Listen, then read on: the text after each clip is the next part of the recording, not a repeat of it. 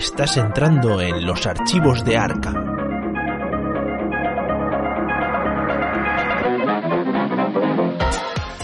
Hola a todos investigadores y bienvenidos a un nuevo episodio de los archivos de Arkham, episodio número 7 de la cuarta temporada. Y es que hoy, hoy estamos tres, diría que estamos tres a harina, pero no, porque uno es de trigo. Pero, ojo, tenemos ahora mismo no sé dónde, porque como está en plena mudanza siempre y, y ya nos contará seguramente ahora, al gradísimo, al inigualable, al cerebro con patas, Pepe. Hola investigadores, bienvenidos a mi limbo personal de, no saber dónde puñetas estoy viviendo en cada momento. Pero ahora mismo estoy por Vallecas. Mañana no lo sé. Igual en cinco metros estoy grabando desde, desde Villaverde, quién sabe. Pero adivina, ¿tú, sabes quién está en Villaverde? ¿Quién está en Villaverde? ¿O por la zona? ¡Ojo! ¿Que vais a hacer? ¿Vais a ser vecinos? Sí, pero está, está Rafa. Pero es que vamos a vivir a, 500 metros escasos. buenas noches, investigadores. ¿Qué tal estáis? Pues nada, yo aquí ansioso de que Pepe se decida a vivir en, mi barrio ya de, una vez. Y, a ver si ya, bueno, ya prontito, ya prontito te tengo, te tengo por aquí y hacer más quedadas y como la que hicimos ayer con, con David y con Uli. Que mandamos un besito y a Goitz que no, pudo, que no pudo venir. Y hoy tenemos como presentador del programa a nuestro gran mago, mal acabado, Cedric Diggory. Hostias, te voy a, te voy a contar una cosa. Y es que no, he querido entrar en este fregado porque es un fregado. Es el fregado de, que ya lo dije. Bueno, si, ya entré en el fregado que leches. A mí si cogen y me dice el sombrero de seleccionador Hufflepuff, digo, estoy acabado. No hago nada. No hacen, no hacen nada bien. Lo único que hace un Hufflepuff es, ojo, que entro en la Copa de los Tres Magos y me muero. me muero o me convierto en vampiro. Porque uh. igual ese es el, el Avada Kedavra te convierte ahora mismo en vampiros de estos que brillan como si fuesen campanilla. Entonces, bueno, pero Diggory, mira, ahí, ahí sí me caía bien el este, el Paddington. Habrá que ver ahora qué tal, qué tal hace de Batman. Pero como me gusta en el eh, faro. No lo he visto, tengo ganas de ver el faro, ¿eh? Y eso que tiene, tiene pinta de ser así más, más rollo de terror psicológico, ¿no? Es agobiante, es muy agobiante. Hmm. Especialmente cuando te das cuenta de que la bueno, te das cuenta enseguida, pero la pantalla está como más chica en formato 4.3. Entonces, hmm. como que toda la acción se comprime mucho más y es, ah, te da una sensación extraña. Estaba en Amazon, creo, ¿no? No lo sé, no lo sé, la verdad lo miro y si no mañana por la mañana me la veo. Mira, película para ver por la mañana, aunque quizás prefiero verla de noche. Pero bueno, ¿qué, qué tal? ¿Qué tal vuestra semana? ¿Qué tal? Bueno, Pepe, ¿cuánto te hace que no vienes? Eh, una semana, no, dos semanas. Vale, entonces es... Ah, pero dos semanas que no grabamos ninguno. Claro. Ah, es que, esta vez te he pillado. Sí, esta vez me has pillado. Es verdad que la vez anterior dije que era el primero del año, pero no. ¿Y qué, ¿Y qué tal, Pepe? ¿Qué tal? ¿Qué, has hecho en estas dos semanas en las que no ha habido programa? Eh, porque la verdad es que la semana pasada vino mal a todo el mundo de golpe. Yo esta semana ha sido, se resume en, estoy guardando cosas en otras cosas más grandes y moviendo cosas a una casa, básicamente. O sea, por la mañana estoy trabajando, por las noches estoy guardando cajas. Después viene el fin de semana y no duermo para mover las cajas a otro sitio. O sea, digamos que es como un superhéroe. No sé si.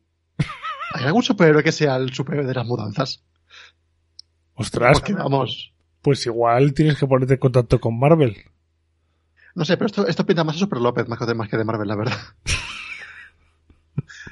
Espero que exista la Marvel, En Marvel estaba la brigada de demolición. Podemos montar aquí la brigada de mudanzas en un segundo. Claro. La brigada de construcción.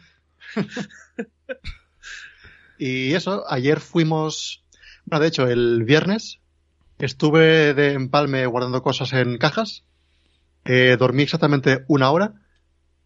Llevé las cosas a la, bueno, llevé no, eh, vino la gente de la mudanza con el camión, guardamos las cosas ahí, llevamos el resto a la, a la casa, guardamos todo donde buenamente cupiera. Y después de eso dormí unos 45 minutos hasta que llegó alguien a despertarme porque tenía que desembalar los muebles de la cocina. Y yo, guay, estaría bien saberlo. Y te despertaste lechuga como una fresca, ¿no? Vamos, lechuga como una fresca, vamos. Y después ya fue cuando vino Rafa a recogerme, que gracias, gracias. Porque si no hubiera tenido que ir en metro y me dormía seguro. Te pasas de parada. Próxima parada, Aranjuez y Pepe. ¿Qué? Y Eh, muy es difícil muy rico el chimpos. ¿Y qué perdona? Que en metro es muy difícil llegar a Aranjuez, ¿no? No, es en Renfe, en Renfe se llega allí. Eso sí. A ver, todos ponerse. y esa es mi semana. ¿Y tú, Rafa? Pues yo esta semana básicamente he grabado. He preparado cosas para grabar y he grabado cosas. Así Ojo. que tenemos episodio nuevo de, de la taberna del, del Pony, ahí que nos marcamos un episodio con el gran Rafa hace rato, que luego le saludaremos, y, y yo mano a mano hablando de, Señor de los Anillos. Y tenemos esta semana, que también luego lo diremos, un especial de uva que hemos grabado. Bueno, luego, luego damos los detalles de eso. Así sí, que, que todavía no, básicamente está, ha sido todavía prepararme no está, claro, todavía no está colgado. Se colgará la semana que viene, a lo largo de, pero sí, luego, luego hablamos de ello. Y, y eso, o sea, básicamente ha sido prepararme para hacer programas, programas y, y poquito más. Sí que he estado jugando un poquito, he estado jugando al Arcan Tercera, para, solo para los chicos del Discord de- del Arcan Tercera que tenemos ahí en, de los patronos, pero no voy a subir ni la puntuación porque fue una partida horrenda en la cual eh, he muerto antes de empezar casi a jugar. Así que no voy a subir ni, ni la puntuación ni, ni nada de, del juego. Ya volveré a jugarla esta semana para subirla antes de que termine, de que termine el mes. Joder, eso solamente pasa en el, en el, en el Señor de los Anillos, juego de cartas, ¿eh? Em- No empiezas a jugar y ya estás recogiendo. Sí. No. Por lo menos repite rápido el escenario. No, no, no, es Sí. que empecé a jugar el otro día, que además les pasé una foto a ellos. Empieza a jugar y te dice la preparación que pongas un troll de las colinas, que es un bicharraco gigante, en el área de amenaza. Y en el siguiente turno ya me bajaba. Y yo diciendo, ¿pero cómo mato a esto? Que tiene un montón de defensa. Robo cartas Pues mira, lo que que tal, tal, y me sale otro, su primo, el del pueblo. Y digo yo, hasta luego, pues ya está, recojo. Antrolnio. Lo que tienes que hacer es, es- es escuchar el podcast si no lo has escuchado todavía, porque hablamos precisamente de ese escenario y damos muchos consejos como para, para pasar ese escenario. Me quemó, me quemó el alma. sí. A ver, yo reconozco que es un poco el, el- para, para True solo, el Señor de los Anillos, el core es, puede ser muy decepcionante al principio, ¿eh? pero, pero Sí. mola, mola mucho. Tienes que Sí. estar muy, tienes que tener muy claro cómo enfrentarte al, al escenario. Tengo ganas, tengo ganas de pillarlo, pero sobre todo con alguien. Es que yo creo que ese juego me va a divertir mucho más jugando con alguien. ¿Algo más? ¿Tenéis que darme envidia porque habéis ido todos a, a comer y yo no he podido? Las costillas ahumadas impresionantísimas. A veces Claro. que no te lo imaginas cómo estaban las costillas. Bueno, y la tarta de manzana, y el tiramisú Sí. de cerveza negra, y Buah. cómo estaba todo. La cerveza también estaba muy suave. La trina seguro que también estaba perfecta. Bueno, ¿pero no os tomasteis una trina a mi salud o qué? La trina que seguro que también me- estaba perfecta. bueno, Rafa, Pues- de hecho, tuvo, tuvo ahí a tu salud.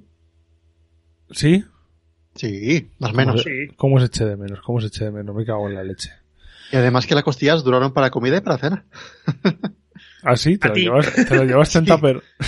Me llevé en tupper y en digestión. Madre mía, lo que me costó digerir eso. Eso no, eso no es fácil. Pues, pues yo diré, porque esta semana, mira, oh, bueno, estas dos semanas he jugado a lo que no está escrito. He jugado al Arkham Noir, que le he echado un montonazo de partidas. Y la verdad es que, oye, bastante bien. Me, ha gustado porque había jugado el caso 1, que a ese le he echado algunas más. El caso 2 todavía no lo he probado, pero el caso 3 le estuve echando partidas y oye, tiene una mecánica distinta que mola bastante, mola bastante, aunque sí que se hace difícil ganar un poquito. Y luego también me he pasado la campaña entera de Confines de la Tierra en tres días. Sea, La cogiste con Tú con ganas, tal de ¿eh? superarme, co- como yo tardé cinco, tú tenías que hacerlo en tres, ¿no? Ah, pues no sabía que habías tardado eso, pero empecé, empecé a hacer, empecé a jugar, me puse ahí en el salón, porque ahora diré el por qué, porque he tenido muchísimo tiempo de estar en casa encerrado, os lo podéis imaginar, obviamente. Entonces cogí el salón, puse el tapete ahí de dos manos, me hice dos mazos rápido, que luego ya lo diremos en organismo, y empecé a jugar. Empecé a jugar el primero, empecé a jugar el segundo, empecé a jugar el tercero, me hice tres escenarios en un día, lo dejé ahí y dije yo, bueno, pues ya voy a hacer otra cosa, voy a ponerme a limpiar. Eh, también he de decir que a lo mejor terminaba un turno, terminaba otro, y como la, y como la niña necesitaba y se ponía ¡mua, mua! y tenía que cambiarle y tal, digo yo, venga, fin de turno, ahora me toca meter perdición. Me la llevaba, cambiaba pañal, le daba un biberón, lo que sea. Venga, y ahora sigo. Así que ha sido, ha sido partidas a lo largo del día escalonadas. Pero básicamente es eso. Que íbamos a haber grabado la semana pasada este mismo episodio, pero por lo que sea, el viernes por la mañana supe que tenía el bicho dentro. Uy. Que tenía el virus G y digo, ostras, que muto. Me sale un ojo en el pecho, como al William Birkin, y esto solamente puede acabar en Apocalipsis de Raccoon City. Entonces, nada, pues he tenido que estar en casa de confinación un tiempo. Y como he estado pocho sobre todo, pues no pude ir a comer con vosotros, que ya me da rabia, porque tenía, tenía muchísimas ganas de veros los caretos. Pero bueno, pero ya estoy bien, ya estoy bien, ojo, ya estoy bien. Mañana me llamará la doctora, me dirá, te doy el alta porque está muy guapo. Y yo, venga, vale, gracias. Y, y volveré al, al currete. Y, y aparte de eso, he tenido tiempo para ver series. Y voy a recomendar una serie a todos, menos a David. Eh, que es una serie de Netflix que se llama Estamos Muertos. Que es una serie de zombies coreana de unos chavales que básicamente se quedan encerrados en un instituto y eh, se, se arma la Marín Morena Apocalipsis Zombie. Yo creo que los coreanos hacen las mejores películas, series de zombies así en plan, no- son los mejores actuando, eso lo sabemos, igual que los japos. No, bueno, los japos son, son un poco peores. Pero me gusta cómo actúan estos. Por ejemplo, Tren a Busan, a mí es una película que me encanta. Me encanta. Y me parece que es de las mejores películas de zombies que se han hecho últimamente, porque es muy agobiante. Pues esta es Tren a Busan, pero en una serie. De hecho, ahora mismo, Alfred, te voy a confesar una cosa, está puesta en la televisión de mi salón. Que es lo ¿Cuál? que hace mi mujer mientras que yo grabo. mientras que yo grabo, mi mujer empezó el, el otro día a, a ver la serie de Están Muertos y, y la está viendo ella sola sin mí en, en el salón. Ahora mismo. Siempre que estoy grabando, ella está viendo la serie. Pues está, pues está muy guay. Yo me la empecé a ver en Y castellano. luego me la cuenta. Sí, ¿no? Yo me la empecé a ver en castellano y dije, "Mm, no me gusta el doblaje. Y me la acabé viendo en coreano subtitulado. Pero ya te digo que no aguanto de todos modos cómo hablan los coreanos. Es que no me... Hablan como... "Ah, ah, ah, ah". Las, terminan las frases así y me pone muy nervioso. Me pone muy nervioso. No te preocupes. Yo tampoco les entiendo a los coreanos. yo tampoco. Tienen, hablan en un idioma muy cerrado. Si, si, si hablas un idioma más abierto les entendía. No, pero yo es una serie que recomiendo mucho. A David no, pues porque le da caquita las series estas de terror. Pero si no la habéis visto y queréis ver una serie de zombies así que te la, te la ves rápido, capítulos de estos de una horita y demás, y de cómo el mundo se va a la mierda por un... Pues yo qué sé, pues porque un loco hace un virus y dice, pues ala. Oye, pues muy, muy, muy aconsejable. Eh, pero los que seguro que sobrevivirían en un apocalipsis zombie, ojo aquí, son los onciclopios. Onciclopios, término acuñado por el grandísimo Ulises, que, que iba a venir, que no ha venido, pero que también estuvisteis con él, ¿no? Sí, sí, sí. Se le ve bien a Majo. Ayer con nosotros. Ahí se combina unas cuantas costillas el cabrón, a mi salud. Eh, pero bueno, esos onciclopios son los siguientes. Son cervecitas, al que os tomasteis unas cuantas eh, a su salud también. Esto, esto sí que lo sé. Eh, Cimbaline, el que, ojo, ahora ya va viendo temporada de ferias, así que carga la escopeta, que tenga siempre munición. Daniel Pino Gallardo, nuestro Segundo, un segundo, un segundo. Montes. Es que me acabo de acordar ¿Qué pasa? ¿Qué pasa? una de una cosa, de una cosa. Eh, y eh, precisamente a cervecitas. Un abrazaco grande te, te mandamos desde aquí. Pero creo que es el único de estos 11 patronos que no puede venir al evento de Barcelona. No. Así que un abrazote fuerte a cervecitas, ¿vale? Y todos los demás. Creo que les vamos a ver y les vamos a poner caras a los que no les hemos puesto caras todavía en el evento de Barcelona. No, cervecitas. Pues bueno, que no se diga. Al siguiente, vienes, te raptamos. O sea, mandamos, yo que sé, un helicóptero a tu casa, eh, lo paga David, por supuesto, eh, y, y que te recoja, que te recoja. Eh, seguimos, después de Daniel Pino Gallardo, nuestro ingeniero de montes, viene Kirby Gladiador, eh, nuestra mascota de Nintendo con espada, que ojo, saca videojuego nuevo. Que el otro día fue el E3 este de, bueno, digo el E3, el Nintendo Direct, ojalá el E3, ahí sacan mejores cosas, porque el Nintendo Direct último fue un poco lamentable.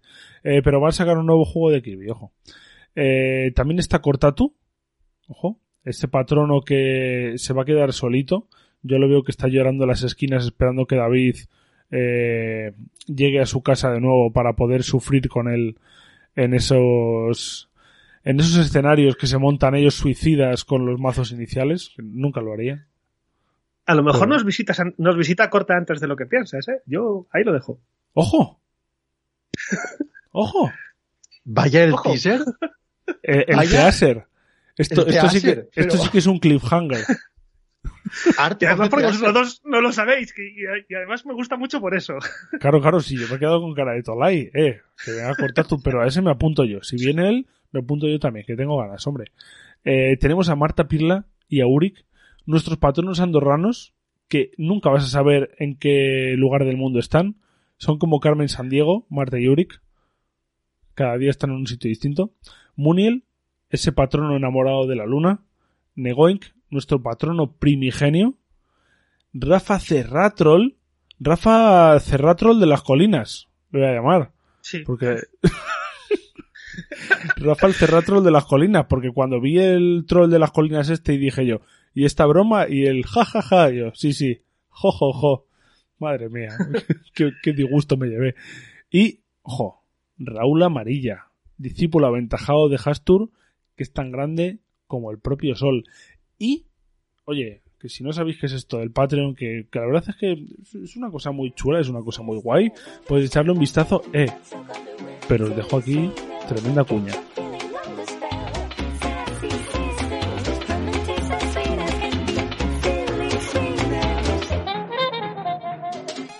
Colabora con los archivos de Arkham.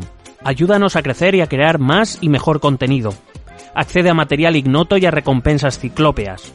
Entra en patreon.com barra archivos Arkham y elige tu aportación. Sin vosotros esto no sería posible.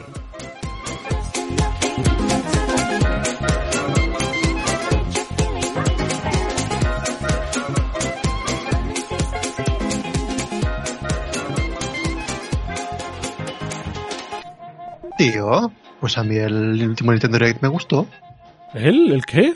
El Nintendo Direct sí que me gustó. Ah, es que, que ni siquiera entendía eso. Digo, El, El Nintendo Direct. Mira.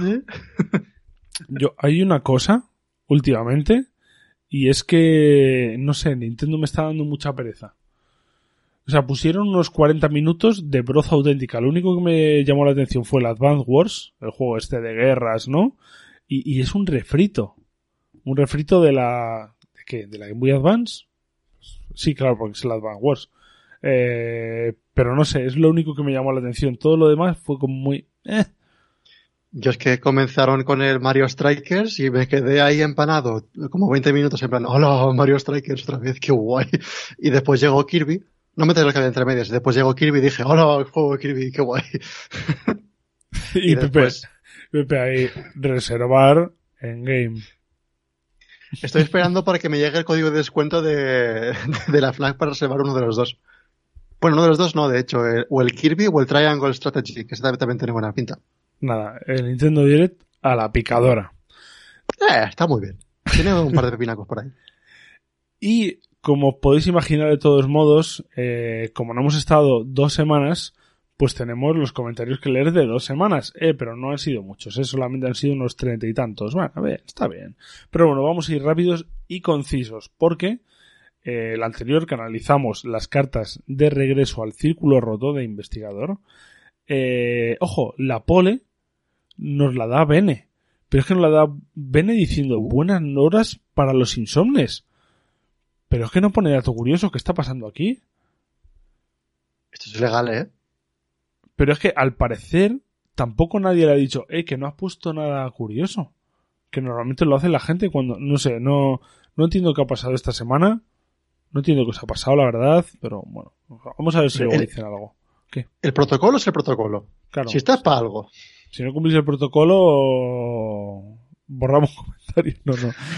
Pedro Rivera dice después, también buena hora para los trabajadores nocturnos. Gracias. Y Neko le responde que al parecer no somos pocos, necesitamos un canal de insomnes en el Discord para gente que esté fuera de hora. ya sabes, Rafa, Eh, apunta. que lo de que el Discord lo abro yo por las mañanas, aunque ponga todos los días buenos días, es mentira, ¿eh? Podéis escribir por la noche.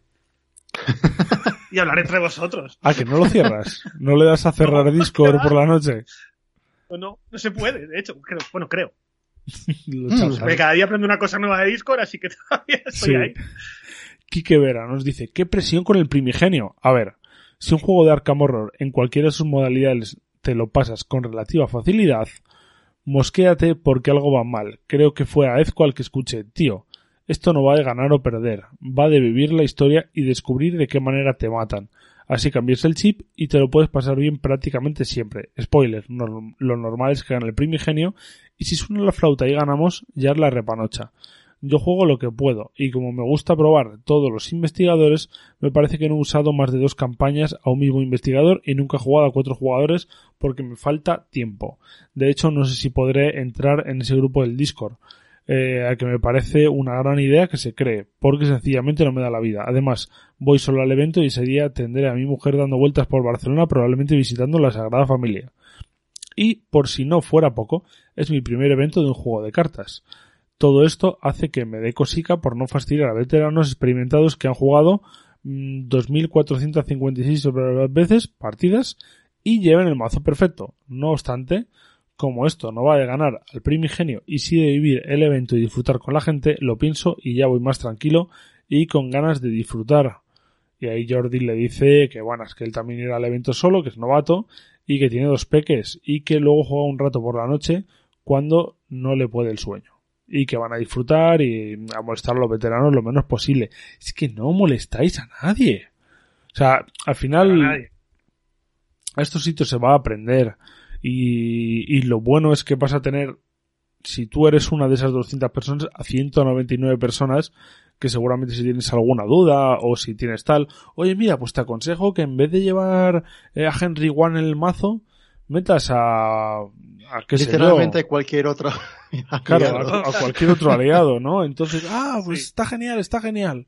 Muchas gracias. Pues, yo- sobre lo, ha, ha hablado, ha mencionado el Discord de eventos y voy a, voy a hablar del Discord de eventos porque primero no sabía que iba a funcionar tan bien lo del Discord de, eventos. Ya tenemos 20 mesas, 20 mesas que se han creado desde que abrimos el, Discord de eventos, ¿vale? Así que la cosa va muy bien, pero sobre todo lo que más me ha impresionado es el trato de la gente dentro, ¿sabes? Enseguida de yo solo tengo estas dos colecciones, pues si te hace una falta, si te hacen falta cartas yo te las llevo, no te preocupes, ¿cómo puedes mejorar el mazo? ¿Cómo puedes meter cosas? Toda la gente ayudándose, yo lo, lo estoy flipando con la pedazo de comunidad que tenemos en este juego, ¿eh? O sea, de gente que no se conoce de nada, eh, lo primero que le dice es, no te preocupes, a otra persona, si te hacen falta cartas te las llevo. ¿Sabes? O sea, impresionante. Eh, me, me está encantando y un saludito a todos los del, del Discord de eventos, ¿vale? Que, que ahí, ahí estamos. Sois unos grandes, joder, claro que sí. Salta la lagrimilla. Sí, macho. Víctor Vinuesa dice, contestación a Rafa H. Sí, soy Sir Javik. Ya actualizaré el comment si hace falta cuando acabe de escucharlo. Editado, buen capítulo en la línea, deseando que llegue ya abril y gracias por los, ma- por los mazos, Uli. Pues ya, sa- sabes, Rafa. Ya, sí. La próxima vez intenta que tu nombre no empiece por Javi C, ¿sabes? En tu nick, porque me despista. Si pone Javi C, o sea, yo pienso que te llamas Javi y no Víctor. ¿Sabes? De- detalles. Claro. Y, y luego, los archivos de Arkham, que entiendo que es David, comenta para Egoitz, Fran es un Backstreet Boy. Y Egoy le dice, maldito humor mierder, estamos fatal. ¿Soy el único que no lo pilla? No. Me parece que no lo eres, ¿no? Necesitamos que en este programa haga un comentario David o Egoitz explicando qué puñetas ha pasado aquí porque yo no me acuerdo. Sí, o, o sí simple troleo. Pero bueno, Rafa, Zarra- Rafa Zarranco iba a decir. Hostia. Rafa Barranco. Hola chicos, estoy escuchando el podcast y veo que habéis mencionado a Javier Charro y dudabais si era español o hispanoamericano. Javier Charro es un ilustrador español. Yo lo conozco porque ha trabajado para muchos proyectos relacionados con la fantasía y los juegos de rol. Ahora me vienen a la cabeza sus ilustraciones para algún suplemento del juego de rol pulpero de no solo rol, cult- cultos innombrables, del que soy muy fan. También he ilustrado las obras de fantasía medieval de un colega mío de Córdoba, Jesús Vilches, La Flor de Jade. Pues eso, aclarar ese datito, ya que conozco un poco su obra y me encanta. Qué ganas que llegue abril, abrasacos. Y es que la, eh, este, este ilustrador, Javier Charro, tiene unas ilustraciones muy buenas. Yo si le, Tiene un rollito muy chuli.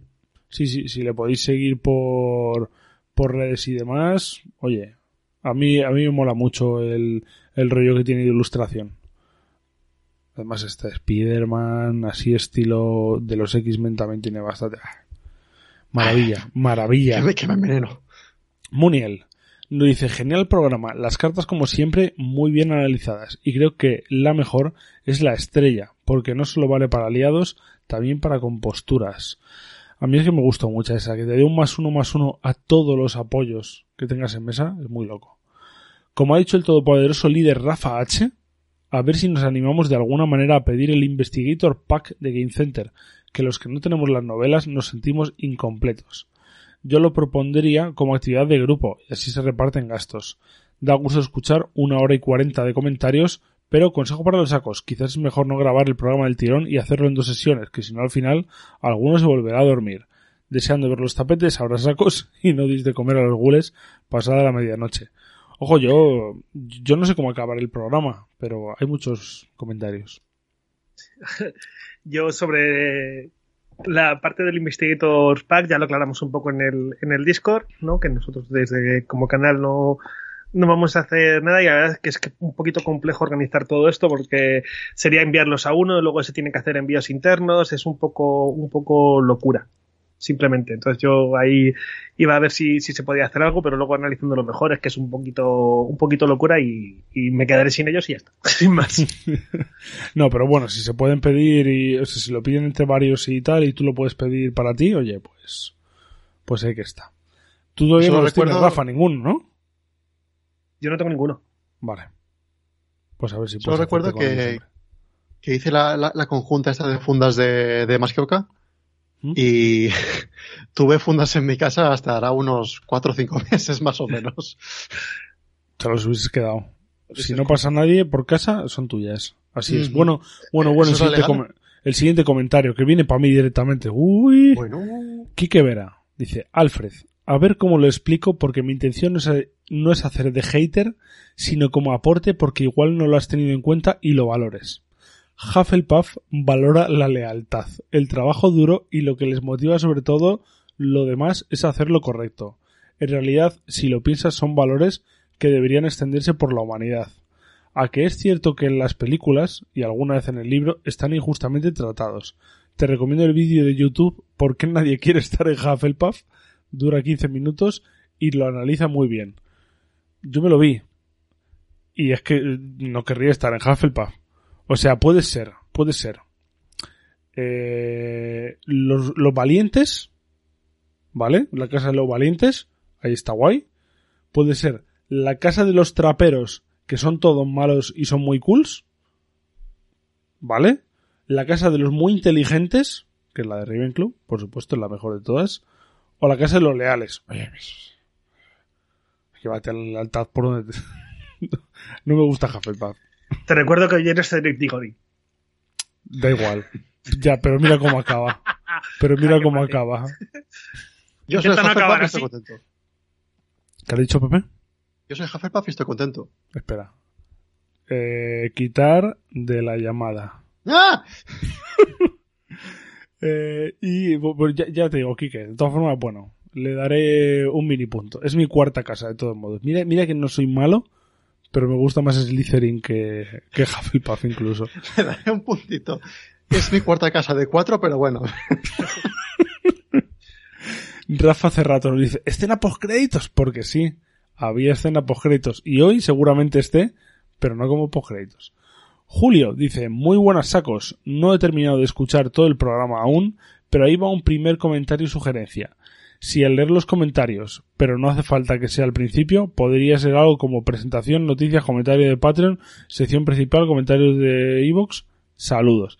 Y lo pensamos alguna vez separarlo eh, al principio o al final, pero sí que es verdad que si nos los quitamos al principio, luego podemos decir alguna cosilla de ellos hacia el final. Eh, si los decimos al final, igual estamos tostados y no podemos ni siquiera ni contestarlos bien y separarlos del Patreon y los del iBox es como comentarios por aquí, comentarios por allá, tico tico tico ti, tra tra tra tra. ¿No? Entonces, a mí, a mí no me gusta separarlos, que se quedan ahí, ahí junticos. no nos gusta. Sí lo hemos hablado ya. O sea, los comentarios es que hemos hablado mucho realmente. Sí. De- Sí. Vamos a dejarlo ya. ¿sabes? Ojo, el mito del caos dice, hola, ¿qué tal? Me pasaba por aquí a instar a todos los oyentes a escuchar el audio oculto que hay en el minuto 3.2504 de este episodio. Gracias. Uh, ¿qué habrá pasado? No voy a decir nada. No voy a decir nada, pero, pero hay, hay, hay cosa para quien no lo haya visto. José Ramón Rodrigo Roldán dice, hey, ya he logrado ponerme al día con los episodios después de las navidades. Con ganazas del evento de Barcelona, esta vez intentaré seguir los consejos de David y no iré, como suelo hacer, con un investigador. Creía que iba a decir, intentaré hacer como dice David y no iré. Y no iré. y me quedaré en mi casa. No, como suelo hacer, con un investigador al que no he jugado mucho o nada. A ver si me da tiempo de montar dos mazos y medio probarlos. Por cierto, se os ha pasado una carta de tarot. Mis cojones 33. Ah, pero 33 con... Bueno, Pero no sé lo que hace. La he estado buscando y no sé qué hace exactamente esa carta. no, mis cojones 33. Esa es la que pone MJ's Approves y ya está. Y ya está. Te pasas, te en tu casa el- si quieres. te Es un el mental inmediato. Bert nos dice, hola cracks, vamos marcando los días para el eventazo. Al igual que muchos que han comentado, soy bastante manco para hacer mazos. Adiós, gracias, tenemos ArcanDB, para ayudarnos en tan ardua tarea. Con respecto a este tema me salen un par de dudas, ya que es la primera vez que voy a un evento. Tengo investigadores. ¿Se pueden llegar a repetir investigadores en una misma mesa? Es decir, si voy con Monterrey o Lili, que a día de hoy son los que más controlo más, ¿puede darse el caso de acabar con un Monterrey 2.0 en mi mesa? Eh, Pepe, respuesta. Respuesta, no. Responder siempre. Activando protocolo de respuesta. No, no, no puedes acabar con una misma mesa con dos investigadores, a no ser que o bien lo tengáis hablado en grupo y hagáis la gracia, o bien no quede otra combinación posible y acabéis dos montaréis en la misma mesa, por ejemplo. Claro. Exacto. Pero por eso también solemos recomendar el traer dos mazos montados. Si, si existe la posibilidad de que los traigáis, está bien traerlos eh, para aumentar las combinaciones posibles de, de investigadores en mesa. De hecho, eh, por eso los investigadores tienen, antes de su nombre, el símbolo de único. Porque es un personaje con un nombre único y solamente puede haber uno en mesa al mismo tiempo. Igual que los aliados con nombre único. Doctor Milan Christopher y demás, ¿vale? Eh, y dice, y la otra duda es sobre las debilidades. Mi idea era hacer lo que sugirió Alfred y llevar el mazo de debilidades para seleccionarlas in situ, pero luego pensé en el tema de no joder a los demás y claro, llevarte el mazo y que luego me salga a la hora de la verdad, pues igual me sacrifican a Dagón y con razón. ¿Puedo alterar ese mazo de debilidades a la hora de elegirlas? A ver, podéis hacer lo que os dé la gana. Rafa, Rafa está moviendo, el- el- el- hago lo que hace Rafa, lo, lo explico. Mueve la cabeza de un lado para otro con, con mucha inquietud sin hablar. Sí. Si, si seguimos las reglas, tú coges de debilidades, sacas las debilidades de ahí. Pero Pero- es vuestro juguete y haced lo que os dé la gana. Pero a ver, si llevas la carta que ha dicho José, Jam- José Ramón Rodrigo Roldán, sí puedes hacerlo, si no, no. Ah, mi. Vale, no, no deberías. A ver, técnicamente, eh, y esto, esto es así, técnicamente tú tienes tus debilidades solo de las colecciones que, que tienes, ¿vale? Entonces, ese- con eso se hace el mazo de debilidades. Si no llevas cierta campaña, hay gente que lo hace, se quita las debilidades de esa campaña. Si en tu construcción de investigador no llevas ninguna debilidad de esa campaña. Y eso hay gente que lo hace, ¿eh? Porque si no la tuvieras sería imposible que te tocase esa debilidad. ¿Vale? Eh, si quieres ir por ahí, bueno, pero realmente es que es hacer un poco trujas, no de ponerte la debilidad, elegir la debilidad, ¿no? Porque si no, creo que todos elegiríamos las mismas debilidades y, y ya está. O sea, te preparas para esa debilidad y ya está, no hay más.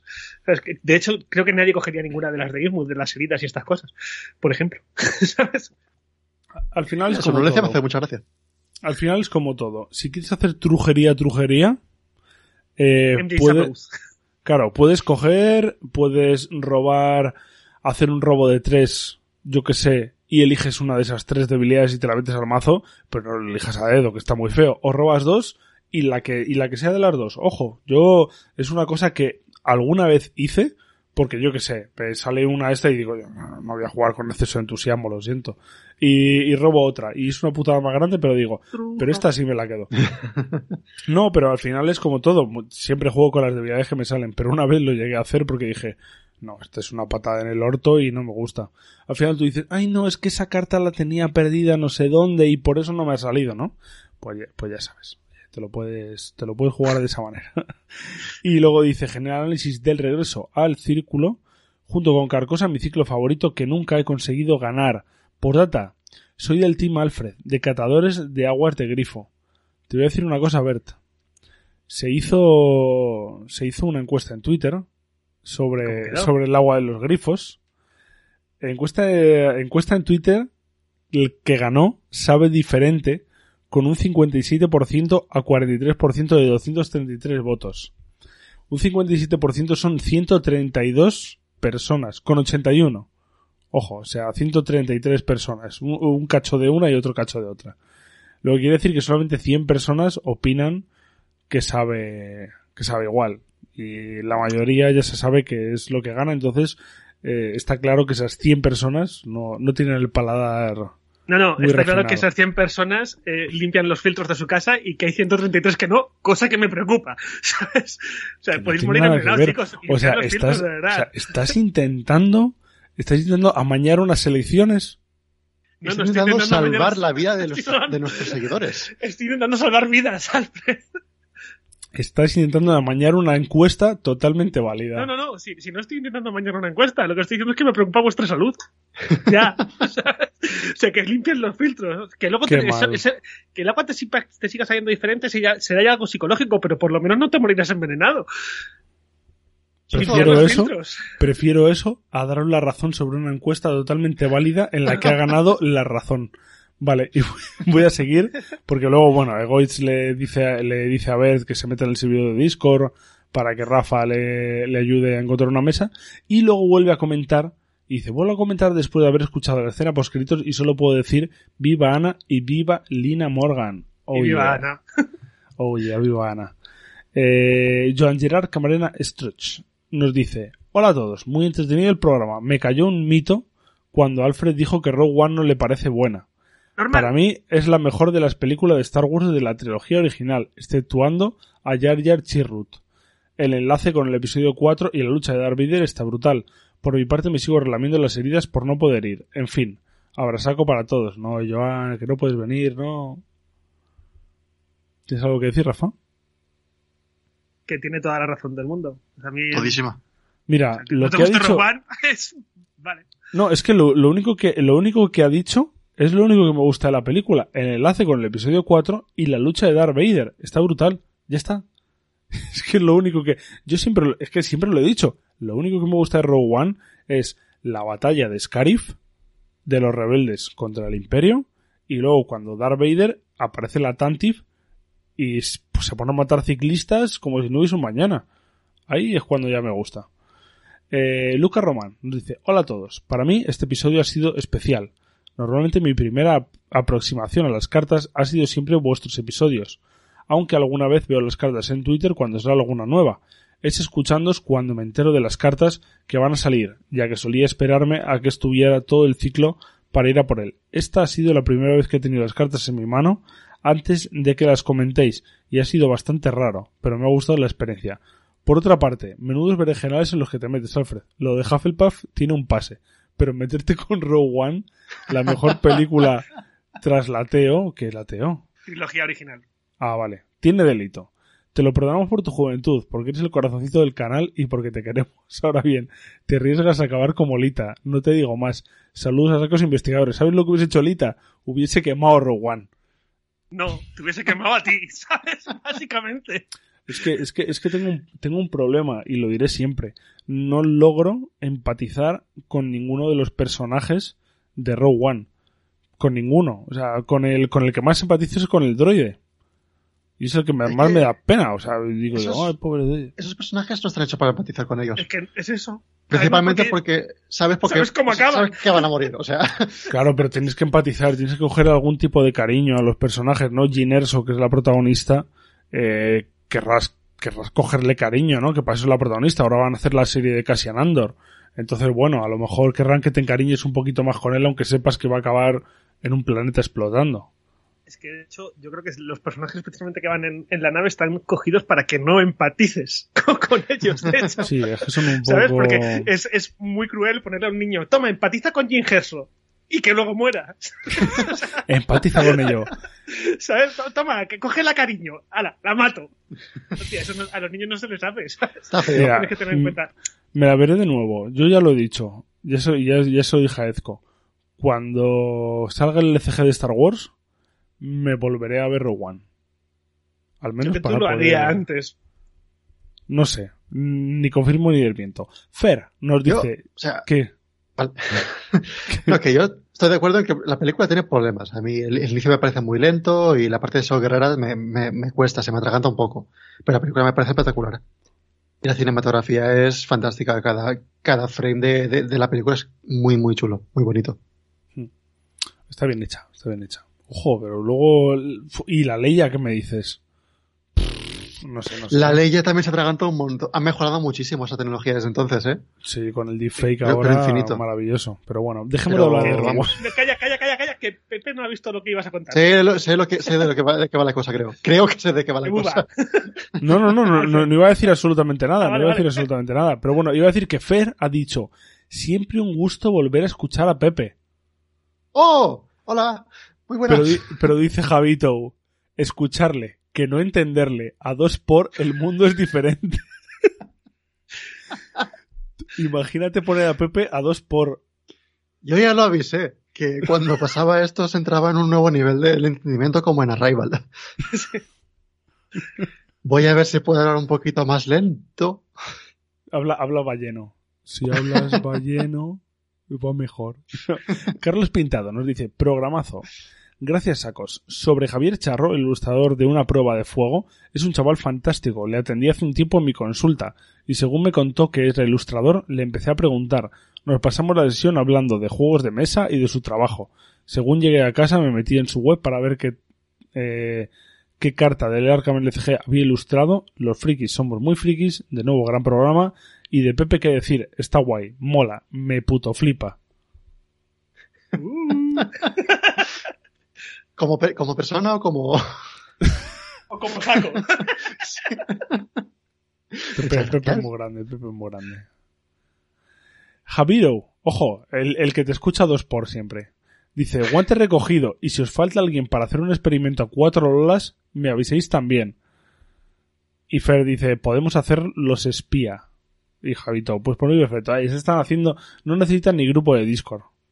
A ver, Fer, necesitamos que nos digáis lo que significa espía. O sea, Sí. eso necesitamos que nos lo digáis, ¿vale? Que Ujú. tengo mucha curiosidad en, en vuestro grupo saber qué significa espía. O SPIA, como lo, como lo leáis. Sordos, pijos, inteligentes, amañados. Com- compro, venga, ¿por qué no? Venga. De cero. vocal. de cero nos dice, pero que muy buenas sacos. Después de algunos programas sin comentar, os traigo una dudilla. Pero no sin antes felicitaros por los cachos de trozo de pedazo de programazos que nos regaláis y decirle a Pepe que venga más, hostia, desde el cariño. Jo, Pepe. ¿Ya voy? Ya, Pepe, eh. Mírale, estás enrojado y todo. Dice, ahora sí, la duda es, si juegas una carta que dice acción, haces X cosa, investigar, evitar, etcétera, con una habilidad básica de 5, por ejemplo, y tienes un bonus pasivo de ese stat de más 1, esas pruebas de habilidad iría solo con la base que dice la carta más lo que asignes, o lo aumentaría también con los bonus pasivos. Mil gracias, os quiero. Postdata, qué ganas de ver los caretos a todos, sacos e investigadores. Que alguien conteste de cero. Los pasivos cuentan. O sea, lo que te cambia es la habilidad básica. ¿vale? Claro. Como por ejemplo con, con Duke, si tú, no sé, ahora, si tuvieras con, con Peter, eh, oh, Pit cubo de- con Pit Cubo de basura, si por ejemplo llevases un poliraso, ¿vale? Eh, obviamente tendrías el más uno de, de puño que te da y tendrías, tendrías una base de más seis atacando con Duke. ¿Más seis o más cuatro? Más cinco. Cuatro, cuatro. Cuatro, pues más Ujú. cinco, ¿vale? Con, con Duke. Así que sería el, ese- el- los bonus pasivos sí que afectan a cuando te alteran tu habilidad básica. Exacto. ¿vale? Es básicamente como si tu carta de investigador pusiese un 5 en ese, en ese valor. Luego todo lo demás suma. Y resta.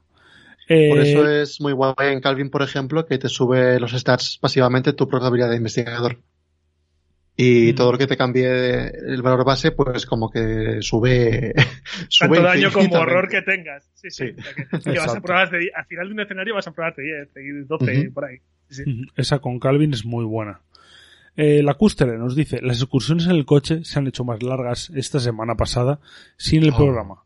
Así que contento y charrachero, porque más que probablemente esta semana sí os escuche en esos trayectos. Claro que sí, David, hombre. Tienes información privilegiada. Así que Claro que sí. Ah, ahí el último, ¿eh? Sí, el, sí. el anti, el antipoles. Y, totalmente. y vamos con los comentarios del iVoox, que aquí tenemos unos poquitos. Eh, Muniel nos dice Pole. Y luego comentario, como debe de ser.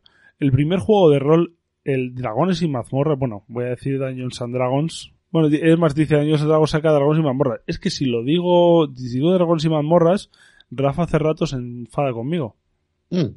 Porque me dice casi no es, dice, es Dungeons and Dragons. Ya se me enfado, pero bueno. No te enfades, Rafa. Eh, fue una evolución de los famosos juegos Wargames que servían para hacer recreaciones. Nació como un módulo fan, con reglas aplicadas a la Edad Media, donde en diferentes revisiones introdujeron magia y fantasía. Las primeras partidas y módulos consistían básicamente en llevar a un grupo de héroes controlados por un jugador a través de una mazmorra controlada por otro jugador, siendo por tanto un juego competitivo. Qué guay. Joder, Pues eso yo lo recuerdo del primer juego de PC, que no me acuerdo ni cómo se llama, que jugué del D&D, de, de Dragones y Mazmorras. Lo siento, Rafa. Eh, y, y era así, básicamente. Tú tenías cuatro, cuatro, eh, cuatro personajes y los ibas moviendo un grupo por las mazmorras. Así que, Mola. y te estoy dando, pues no sé si sería un 486 el ordenador en el que lo jugaba. O sea, tiene, tiene su tiempecito ese, ese juego ya. Viejo, esos ordenadores yo no ni los vi. No, no sé si habías nacido. Bueno, sí, habéis nacido seguramente. Yo soy del 89. Sí, sí, que nacido seguramente, pero con nosotros no. Pero yo he jugado en ordenadores con cinta. Eso yo no lo he visto. es- Yo he programado para ordenadores con cinta. sí, yo te- bueno, yo, yo lo, lo utilicé para programar también, en Basic. Qué viejo. En la carrera nos obligaron a eso, porque el profesor era muy fan. Es que el mío todavía funciona, le tengo en casa, ¿eh? He puesto un plus de- en el polo. Son un buen cacharro, Mm. Sí, eso, bueno, ocuparlo con un teclado es un poco más gordo, con un teclado, más un cacharro para meter la, la cinta. Prueba, mío. prueba a instalar el Skype y graba, y graba el programa desde ahí. A ver qué tal se... Eh, no, no, no sé por qué me da que no va a ser posible. eh, No sé, no, creo que no, ¿eh? L nos dice, hola Golfos, simplemente os escribía para actualizar el estado de la publicación de eh, Edge of the Earth en las antípodas. Las tiendas locales han actualizado y retrasado nuevamente la fecha de salida desde el, el first quarter del 22 al segundo. Oh, qué mal. Son ya dos retrasos acumulando nueve meses en total. Las noticias que parecen llegar es que los contenedores están bloqueados en el puerto de Los Ángeles sin fecha prevista de carga en un barco. Como resultado, no somos pocos los que, con todo el dolor, hemos cancelado los preorders en las tiendas locales y pedido la caja de investigadores y la campaña a Amazon Estados Unidos, que al despacharlo por vía aérea, en dos semanas estará en la puerta de casa. En fin, si alguien entiende este modelo logístico de imprim- o sea, el modelo logístico de imprimir en China, enviar a USA y luego enviar a Australia, que me lo explique. Yo no lo entiendo, supongo que es porque Australia no tendrá allí una sede de Fantasy Flight, Asmodee, que es la que recepcione todo, y al no tenerlo, pues no será tan fácil. Aquí, como está Fantasy Flight España, pues entiendo que es mucho más fácil que desde China me aquí directamente. Entiendo que incluso, muy seguramente en, en Inglaterra pase también igual. Eso ya no lo pueda decir Egois. A lo mejor envían directamente a, América y por eso a él le llega un poco más tarde todo, porque luego de América tienen que enviar a, a Inglaterra. Aunque no lo entiendo tampoco. Sinceramente. El modo logístico no lo entiendo. Tengo una pregunta para L. Si L es el mismo que Marduk, ¿vale? Eh, porque Marduk es patrono nuestro, además que también está en Australia, entonces no sé si es el mismo o tenemos a dos seguidores en Australia, ¿vale? Y que se pueden conocer y hacerse, hacerse amigos. Además, Marduk viene al evento desde Australia. Así que un saludito a Marduk y confírmame si eres L o no, porque si no tienes un compañero ahí para echar partidas, o a lo mejor ya os conocéis y, y estoy aquí haciendo el tonto, ¿vale? Pero confirma, confírmanoslo. Me gustaría ir a Australia, pero siempre lo he dicho. Me da mucha, me da mucho miedo. O sea, Estoy cua- igual que tú. Cualquier cosa ahí te mata. Vi el vídeo además del temporal de arañas, que había un, un, un yo qué sé, era, un- era, era césped en algún momento, pero luego era un- una maraña ahí de telarañas enorme y dije yo, "Jo, y las arañas que parecían, "Ah, qué asco. No sé, y luego, claro, luego ves un canguro y dices, ay, canguro, qué bonito, y te mete un puñetazo y te destruye. No sé. Un koala, un koala que te, te, te arañe y te mueras directamente también. También. Claro, y, y luego no hablemos, la, la mierda del eucalipto podrida que se le quedan las... y luego las hablamos de las serpientes, tal, o que te mete una insolación y tal. No, no, no. Pero me gustaría ir. Sampa nos dice, hola, por fin me animo a comentar después de escucharos por varios meses. Hace poco por fin compré el nuevo core revisado, ya que antes de su anuncio me pateaba internet por si encontraba algún ciclo completo, comprando aquí y allá, pero no había manera. Y no me decidí a comprar nada, y ahora por fin puedo comenzar en este juego. Quería comentar un poco mi primera campaña completa a dos personas del core. Empezó siendo difícil, se puede matar de verdad al sacerdote. Ah, y esto lo dice como pregunta. ¿Se pueden matar de verdad al sacerdote Ghoul? Con un investigador muerto y otro existiendo. Más, o sea, en el primer escenario uno murió y otro existió. Oh. Claro, le Uno fue derrotado, habrá que decirle. Sí. Sí. Máscaras de medianoche, con un solo cultista derrotado, pero con sorprendente final de campaña pudiendo cancelar el ritual y gracias a evadir a todos los cultistas a la vez con Wendy, para llegar al Ojo. lugar del ritual y sacar las pistas sin mucha dificultad con la linterna y descarte de cartas de mano para ayudar. Siento que la bolsa del caos tiene el nombre ganado, dos menos cuatro seguidos que hacen que mi investigador justo pierda vida y cordura por cada punto de diferencia con la prueba de habilidad pero aún tengo mucho que aprender. Con muchas ganas de empezar a Danwich. Gracias por los podcasts, lo hacéis genial. Me pierdo obviamente en la parte del análisis de X cosa del juego, pero supongo que desde ahora lo iré pillando. ¿Tenéis algún podcast que trate sobre la campaña del Core y o Dunwich?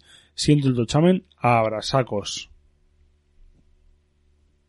Comenten. Ojito. Que os dejo, os ¿Qué de dejo a vosotros para que comentéis, si no comento Sí, yo, ¿eh? muy- muchas cositas. Muchas cosas. Sí, a ver, al sacerdote Gus sí que se le puede, se le puede matar, ¿vale? No es de, ni de lejos de los escenarios más difíciles que te puedes encontrar en un primer escenario del juego. No. O sea, Sí, hay, pero los- como- hay, hay enemigos bastante más difíciles en, en otros escenarios. Del primero de Carcosa, por ejemplo. O sea, es- ¡Hostia! Entonces, sí, sí se le puede matar. ¿Vale? Y... tiene, tiene truqui, tiene truqui. El sacerdote Ghoul. Sí, escoger talita. ¿sabes? O básicamente, o coger de alita o con Wendy poder evitarle cada turno para que no se active la represalia. Sí, también. También Y bueno, tiene un valor de combate bastante elevado, pero bueno. Y ojo que después, final ext- in extremis de, de, de para el ritual, me sorprende bastante. Eso es lo más complicado de toda la, la campaña, me parece a mí. Sí, yo siempre es donde he pinchado, de hecho. He matado al sacerdote Ghoul, he revelado tres, cuatro sectarios, llego al final y bueno, hasta luego. Sí, a ver. Pero lo- yo es que me he quedado con la duda. Porque la de evitar a todos que vienen en el core eh, es para enemigos élite o no élite o todavía no jugaban con esas cosas. Es, es a todos. Es a todos, va, pues entonces sí. Puede hacerlo. Son cinco recursazos, pero sí, es a todos. Sí, sí. Pero nada, bueno. nada más que añadir. Sí, nada más que añadir, Segundito, señoría. Luego te no, digo el nombre de la carta para que quede, que quede constancia. Es distracción astuta. Sí, distracción astuta. no recuerdo eh, lo de si en alguno tratamos la campaña del Core y Dunwich. En el, Del en el core Patreon, no sí. estoy nada seguro. En el Patreon Ah, sí. En los, en los escenarios estos que en los que no sé si lo hacían Uli, Egoitz y David, lo que empezaban a hablar Antiguos males. Exacto, es que no me salía leches la palabra. Eh, y ahí lo que hacen es analizar eh, escenario por escenario, con las cartas que te puede salir, con maneras de combar, para pasarlo bien. Oye, yo te recomiendo que lo veas. A ver, eh, Sampa, es, es, de- es del Patreon, es decir, que hay que entrar ahí. Ya, has- ya has escuchado la tremenda cuñita que había antes. Pero vamos, que por dos lereles te lo puedes esta- estar un mes, eh, te los escuchas y dices, oye, pues me gusta el rollo este. Oye, pues no me gusta. Eh, yo ahí te dejo la posibilidad. Y también eh, disponible para todos los públicos en, en- en el blog, que está recientemente renovado y super chuli. Tenemos los artículos de Bienvenidos a, donde se, se analizan las cartas de investigador. Exacto, Así que que esos si son queréis- tuyos. Eh, míos, de, de José cuando estuvo José, de, de Ajá. Uli muchas veces también, también has hecho tú alguna vez. Sí, sí, ah, sí, sí, he hecho alguno también. Cierto es, pues pásate, échales un vistazo a los bienvenidos a. Si quieres, estás en el Patreon o no estás y quieres probar un poco y escucharlos, oye, pues te invitamos a ello. Por Eh, cierto, de- van a seguir, van a, van, a van a volver en algún momento. Eh, la semana que viene tengo propuesto comenzar el siguiente artículo. Ojo, Si claro. has que ya terminado te- la mudanza, ¿no?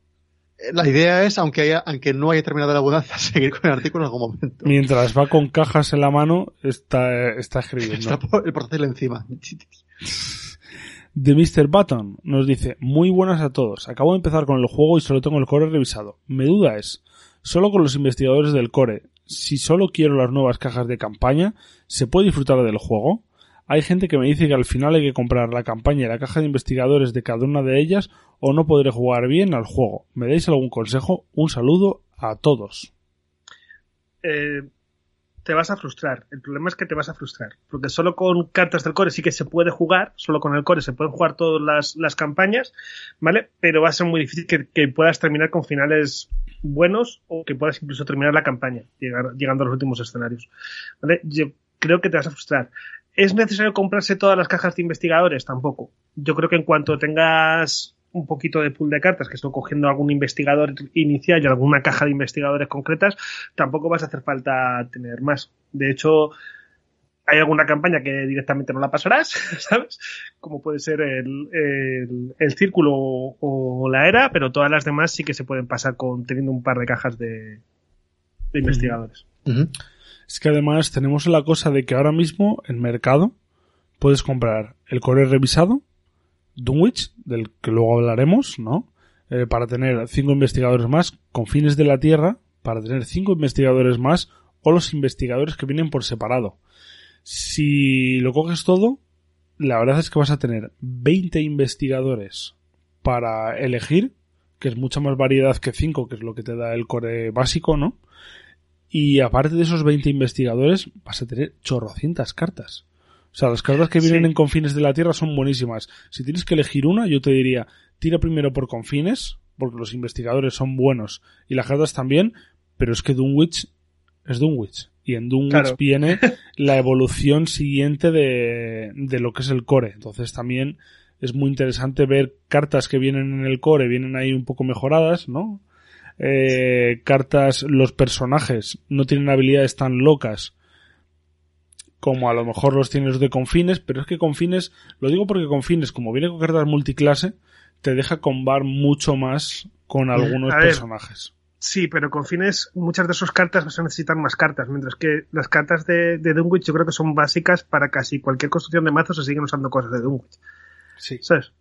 Sea, Dunwich y Carcosa yo creo que son las campañas de las que todavía seguimos tirando de, de construcción de mazos en bastantes cosas. Quitando aparte de que si tienes el código revisado ya vas a tener eh, dos cartas que son vitales, que son eh, el carisma o cazador de reliquias, ¿vale? Que las dos para las vienen en construcciones de Dunwich, mazos. de hecho. Las dos vienen en Dunwich, pero también las dos vienen en el core revisado, ¿vale? Pero sí, vas a tener, yo que sé, pues eh, la pitillera, no sé. Hay muchas cartas que te vienen en la pitillera o el cartista. Ya me he liado. Sí, No, de hecho, no golpe sé, el- brutal, el, lobo, el golpe, lobo en solitario, yo que sé. golpe brutal y deducción mejorada eran de Dunwich, ¿no? Creo. Yo creo que también. O sea, o sea, que Sí. son Sí. cartas muy, muy básicas que te van a venir muy bien tener en, en Dunwich. Que las cartas de, de confines son más potentes, sí, pero es que son más potentes, Alfred, también mucho, porque tú ten en cuenta que vienen todas las composturas. Las de juega una carta que tenga el trait, no sé qué, o juega una carta que tenga el trait, no sé cuál. Esas son Sí. para cuando ya tienes un pool de grande, un pool de cartas potentes, sobre todo las últimas multiclase, estas las, o, es que no, no me acuerdo cómo se, se llaman, ¿vale? Las de manitas y, y todas Sí, esas sí sé cuáles dices. ¿sabes? Entonces, eh, sí, son muy potentes, pero tienes que tener cartas que conven con, con ese trade, ¿sabes? Claro. No sé. Yo te recomiendo, échale, échale un vistazo rápido eh, a Dunwich, a lo que viene en la caja. De hecho, David ha colgado esta semana un vídeo de un unboxing, luego lo diremos en, en la sección de, de- del onanismo. Pero échale un vistazo, échale un vistazo a ese vídeo, ves un poco lo que viene, dices, oye, pues me tira, ¿me puedo gastar el dinero que cuesta el- la caja de investigadores? Lo cojo tengo más donde elegir Y si en algún momento quiero, pues hoy me pillo un investigador de los que vienen separados por 15 pavos o me cojo confines de la Tierra. Pero bueno, sí, mira, como dice Rafa, yo al menos te recomiendo que si no quieres solamente el core, pilles Danwich. No, sí, sobre todo eso, porque ya vas a poder encarar mejor las, las campañas. No, no va a ser necesario que te compres todas las cajas de investigadores, que entiendo que es que al final también es un esfuerzo económico dependiendo de, de cada uno, ¿vale? O incluso del espacio, ¿vale? Para, para tenerlo. No es necesario que compres todas las cajas de investigadores. Eh, yo creo que con un par de ellas puedes disfrutar las campañas ya, ¿vale? Y una de ellas sí que sería sin duda alguna de Exacto, exacto. No sé, Pepe, si tú, tú, qué opinas, si sí o si no. Yo estoy bien, yo sí, sí. Tira para todo, todo se es compra. a, mí justamente, a mí justamente la parte que más me gusta del juego es la parte de, de investigador. La de construcción de mazo, de ver qué, cómo puedes hacer y eso. Entonces, para mí, personalmente, lo compraría todos los de investigador simplemente porque es la parte que a mí me gusta, la que yo disfruto más. Claro. Eh, pero como dice Rafa, estoy de acuerdo en que con una o dos cajas de investigador tiras para adelante. Exacto. Eh, luego, Anjopek nos dice, buenas sacos, aquí otro que les escribe desde el otro lado del charco, Perú. Escribí unas veces antes, pero espero este año sea más constante. Antes que nada, agradecerles por todo lo que hacen por este juego. Ojalá dentro de unos años aquí también se pueda tener una comunidad con eventos, quedadas, grupos, etc. Y ya que la suya es bastante buena, ¿qué recomendarían a alguien que quiere crear comunidad? Aquí no solemos tomar agua directamente del caño tenemos que hervirla para que sea potable en verdad. Sobre las preguntas de José Cabrera del programa anterior. Doble te permite doblar, eh, duplicar un evento después de jugarlo como si lo estuvieras jugando desde tu mano. Para visualizarlo de mejor manera es como si tuvieras ese evento de nuevo en la mano. Y doble te dice juégalo ahora, cumpliendo las demás restricciones de la carta, por lo que sí que puedes volver a jugar un evento que se retira a sí mismo del juego porque no estás interactuando directamente con este, sino con esa carta fantasma de tu mano. Y lo mismo con los eventos improvisado. Si lo juegas desde el descarte tienen su bonus, pero el fantasma que juegas en sí este bonus no sobrescribe la jugada anterior. Y lo en mercado negro es más sencillo. El primero crea un efecto postergado que actúa como un obligado. Por lo que al inicio de la siguiente fase de investigación, el mercado se barajaría de vuelta a los mazos antes de que puedas jugar esas cartas. Por otra parte, tengo unas ganazas por las cartas eh, Tarot que ni bien lleguen a Perú, compraré la caja. Sí, todavía no llega aquí a tienda y no soy tan ansias como para importarlo. Ah, y la mejor carta del regreso, a mi parecer, es Signo Mágico. ¿Qué opinas, Pepe? Uy, Signo Mágico, qué bonito es. Dice, porque también hace más viables los hechizos olvidados, de curación, recursos, etcétera. Buen programa y abrasacos. Por data, a favor de que Alfred tenga su propia sección. Ese hombre tiene carisma. denle, denle un... ¿Cómo se dice? Un, un ascenso. Denle un ascenso a ese hombre. eh, Yo estoy esperando que te permitan hacer la sección de, de cocina. Yo, yo lo puse. Yo puse. ¿Alguien quiere que haga algún vídeo haciendo algún plato de comida pulpera y lo subimos a YouTube? Nadie quiso. Además que tenía esta cogida la web para pillarme un delantal con el, con el logo y todo. Nunca ocurrió, así que supongo que nunca ocurrirá. Muchas gracias, Anjopec, por sacarme los, los coloretes. Eh, ¿Tenéis algún...? A ver, yo sigo con la duda. O sea, él dice que, que sí que se puede jugar el doble doble con una carta que está exiliada. Yo sigo con la duda, ¿vale? Y, que, ya lo estuvimos comentando en, el programa anterior. Él no sé por qué está tan seguro, porque nosotros lo hemos estado buscando y, removiendo por, por, todas partes con Ecoit y, y, no hemos encontrado si se puede o, no se puede, así que. Pero bueno, ahí quedan entredicho. Y para crear comunidad, mmm, no sé si hay muchas personas que jueguen en Perú. Eso sí, eso sí es verdad. Pero lo más fácil es eh, empezar a crear un, un grupo de Telegram, quizás. Sí. Si sois, unos cuantos, si sois unos cuantos en Perú, tenéis a lo mejor un grupo de Facebook en el que sepáis que sois varios, poner un grupo de Telegram solo para los de Perú, aunque luego estéis en grupos de España, como el nuestro de Telegram, o el Discord, o lo que sea, eh, pero para hablar con vosotros por ahí. Entonces, en cuanto más vayáis hablando, más os vais a conocer. Mira, así es como empezó todo esto. Yo, nosotros estábamos en el grupo de Arkham Horror y así conocí a Pepe y así conocí a David diciendo un día, oye, vamos a quedar. Y, y a todo lo demás, es historia. Historia. Entonces, nada, yo te recomiendo eso. No sé si tenéis otra recomendación o es la misma. Sí, básicamente lo mismo. Y luego sí que la verdad es que requiere, yo creo que requiere, para, para que la comunidad esté viva, sobre todo al principio y hasta que se pueda mantener mucho solo requiere mucha dedicación y mucho tiempo, ¿no? A, a responder a los mensajes, estar atento cuando entre gente y todas esas cosas que, bueno, nosotros ahora ya, por ejemplo, nuestro grupo de Telegram es que casi se autogestiona el, el solo. En cuanto pregunta a alguien, alguien responde, tal, o ya no tenemos que estar, que estar tan atentos, ¿no? Aunque yo estoy bastante encima siempre, no, no tenemos por qué, por qué estarlo, pero sobre todo al principio sí que había que estar más ahí para, para responder dudas, preguntas, que no se quedase muerto, básicamente, el, el grupo de Telegram. ¿Vale? Que es el, el- el princi- el principal riesgo. Y a partir de ahí ya conocer gente. Claro, pero ya nos dices, dinos si hay mucha comunidad por ahí en Perú, a ese lado del charco eh, y demás, ¿vale? Eh, ya nos quedan dos comentarios. Y Castuna nos dice, he visto en Twitter que estabais enfermos. Espero que os recuperéis pronto. Pues muchísimas gracias porque el enfermo de hecho era yo. Pero ya estoy recuperadísimo. Ya, ya, ya estoy que, que vuelvo al trabajo. Eh, Para bien o para mal. Eh, Preacher, desde el púlpito, nos dice, no, para bien. Un segundo que y, vaya, y Castuna y Castuna tiene una cosita más. ¿El qué? ¿Tiene tiene también un comentario abajo? Ah, vale. Sí. Eh, pero que digo lo de para bien o para mal, pero para bien. A mí me gusta, me gusta mi trabajo y me lo paso muy guay. Eh, me dice, para el programa de la semana que viene, os dejo esta pregunta para jugadores novatos. Solo hemos jugado algún Eurogame como Brass, Concordia, algunos fillers y Warhammer. ¿Algún Eurogame como Warhammer? Dice. No. Solo hemos jugado algún Eurogame como Brass y Concordia. Algunos fillers y Warhammer. Ah, ah, creía que estaba metiendo Warhammer dentro de Eurogame. No, no, no. Dice, ¿cuál y juego los se- fillers. Sí, ah, no, claro, los fillers de Eurogame. Eh, ¿Cuál juego sería más recomendable, Mansiones de la Locura o Arkham Horror LCG? Somos tres jugadores, mucho ánimo y fuerza, con muchas ganas de escucharos de nuevo y saber que ya estáis bien. Mm, decid vosotros y luego digo yo. Yo es que Mansiones no lo he probado, entonces no puedo, no puedo opinar al respecto. Yo, voy a decir, tampoco. si- yo voy a decir siempre el cabrón en el CG. O sea, Vale. Yo tampoco, yo puedo hablar del Brass. Warhammer. Mansiones no. No, de mansiones sí que te puedo hablar yo. A ver, mansiones es un juego, son juegos totalmente distintos, porque Arkham Horror LCG necesita varias cosas. Necesita que las personas a las que juegas, es decir, esos tres jugadores, conozcan todas las cartas que existen en Arkham Horror. Eh, si tienes el core revisado, solo las del core revisado, ¿no? Que te sepas muy bien todas las cartas, que cuando construyes un mazo, ya sea porque te lo bajas de Arkham DB o donde sea, eh, sepas cómo comba todo, ¿no? Y cómo funciona todo.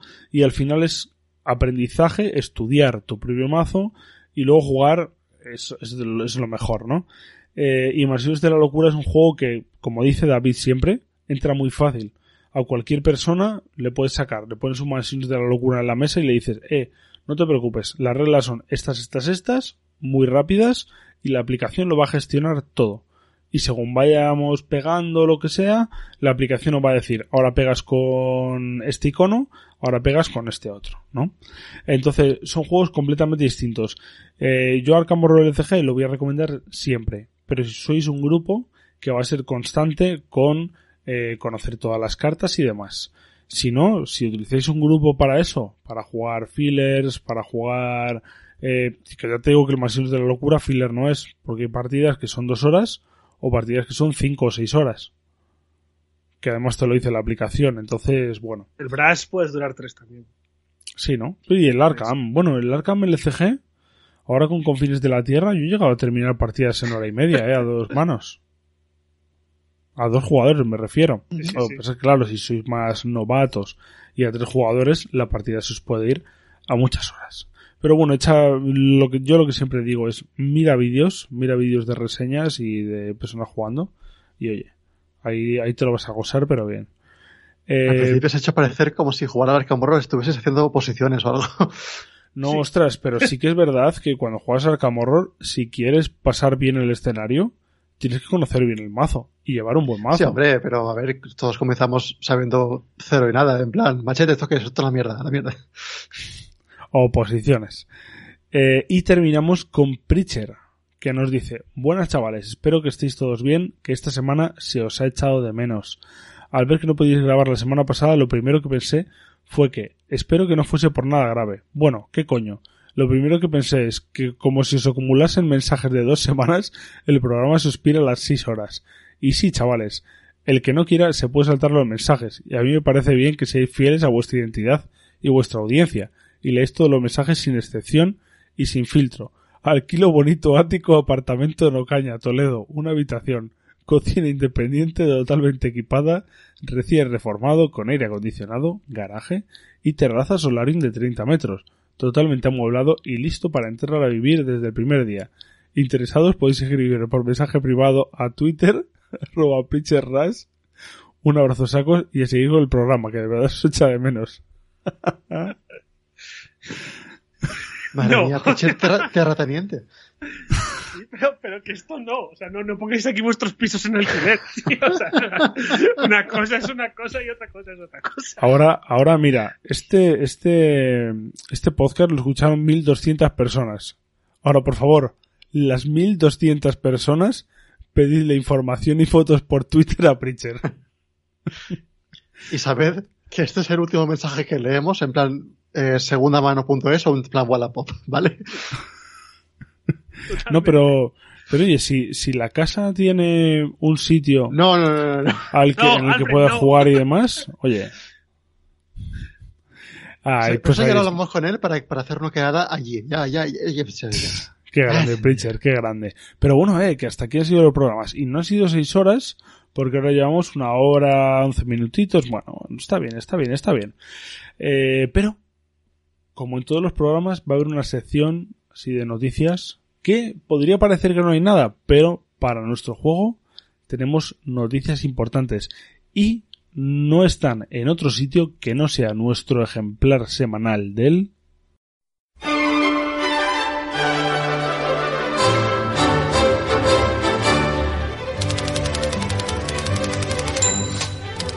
Arkham Advertiser.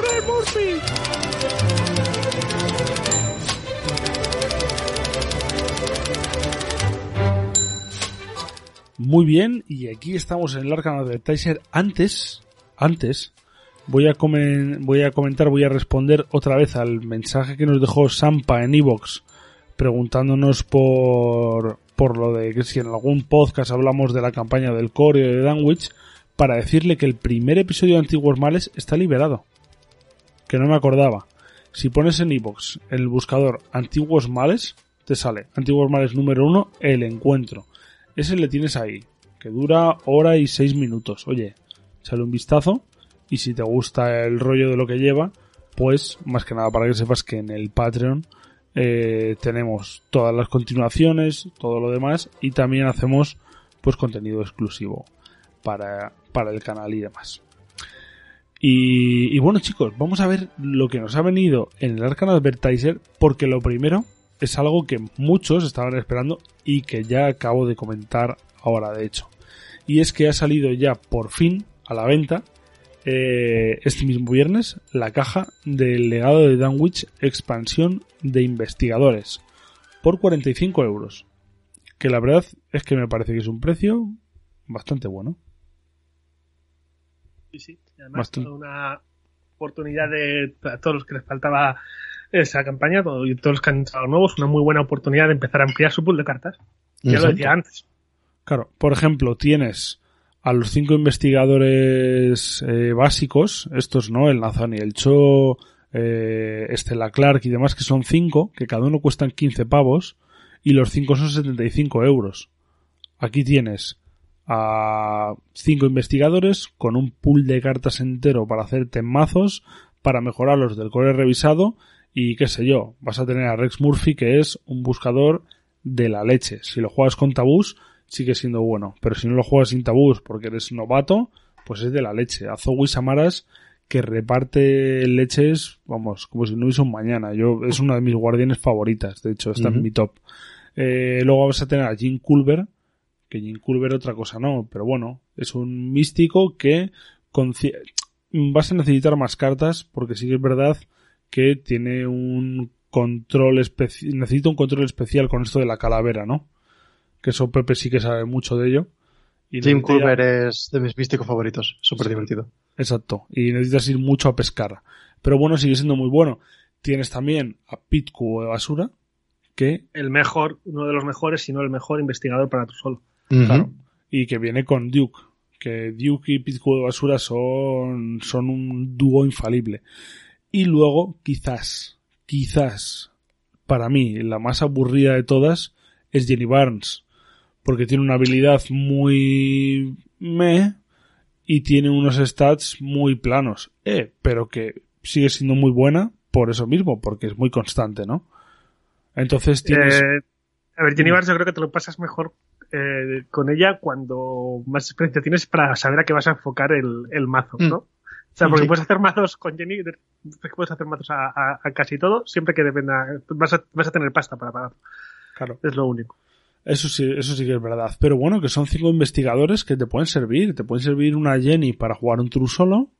Puedes hacerte un Pit Cubo de Basura para jugar en true solo.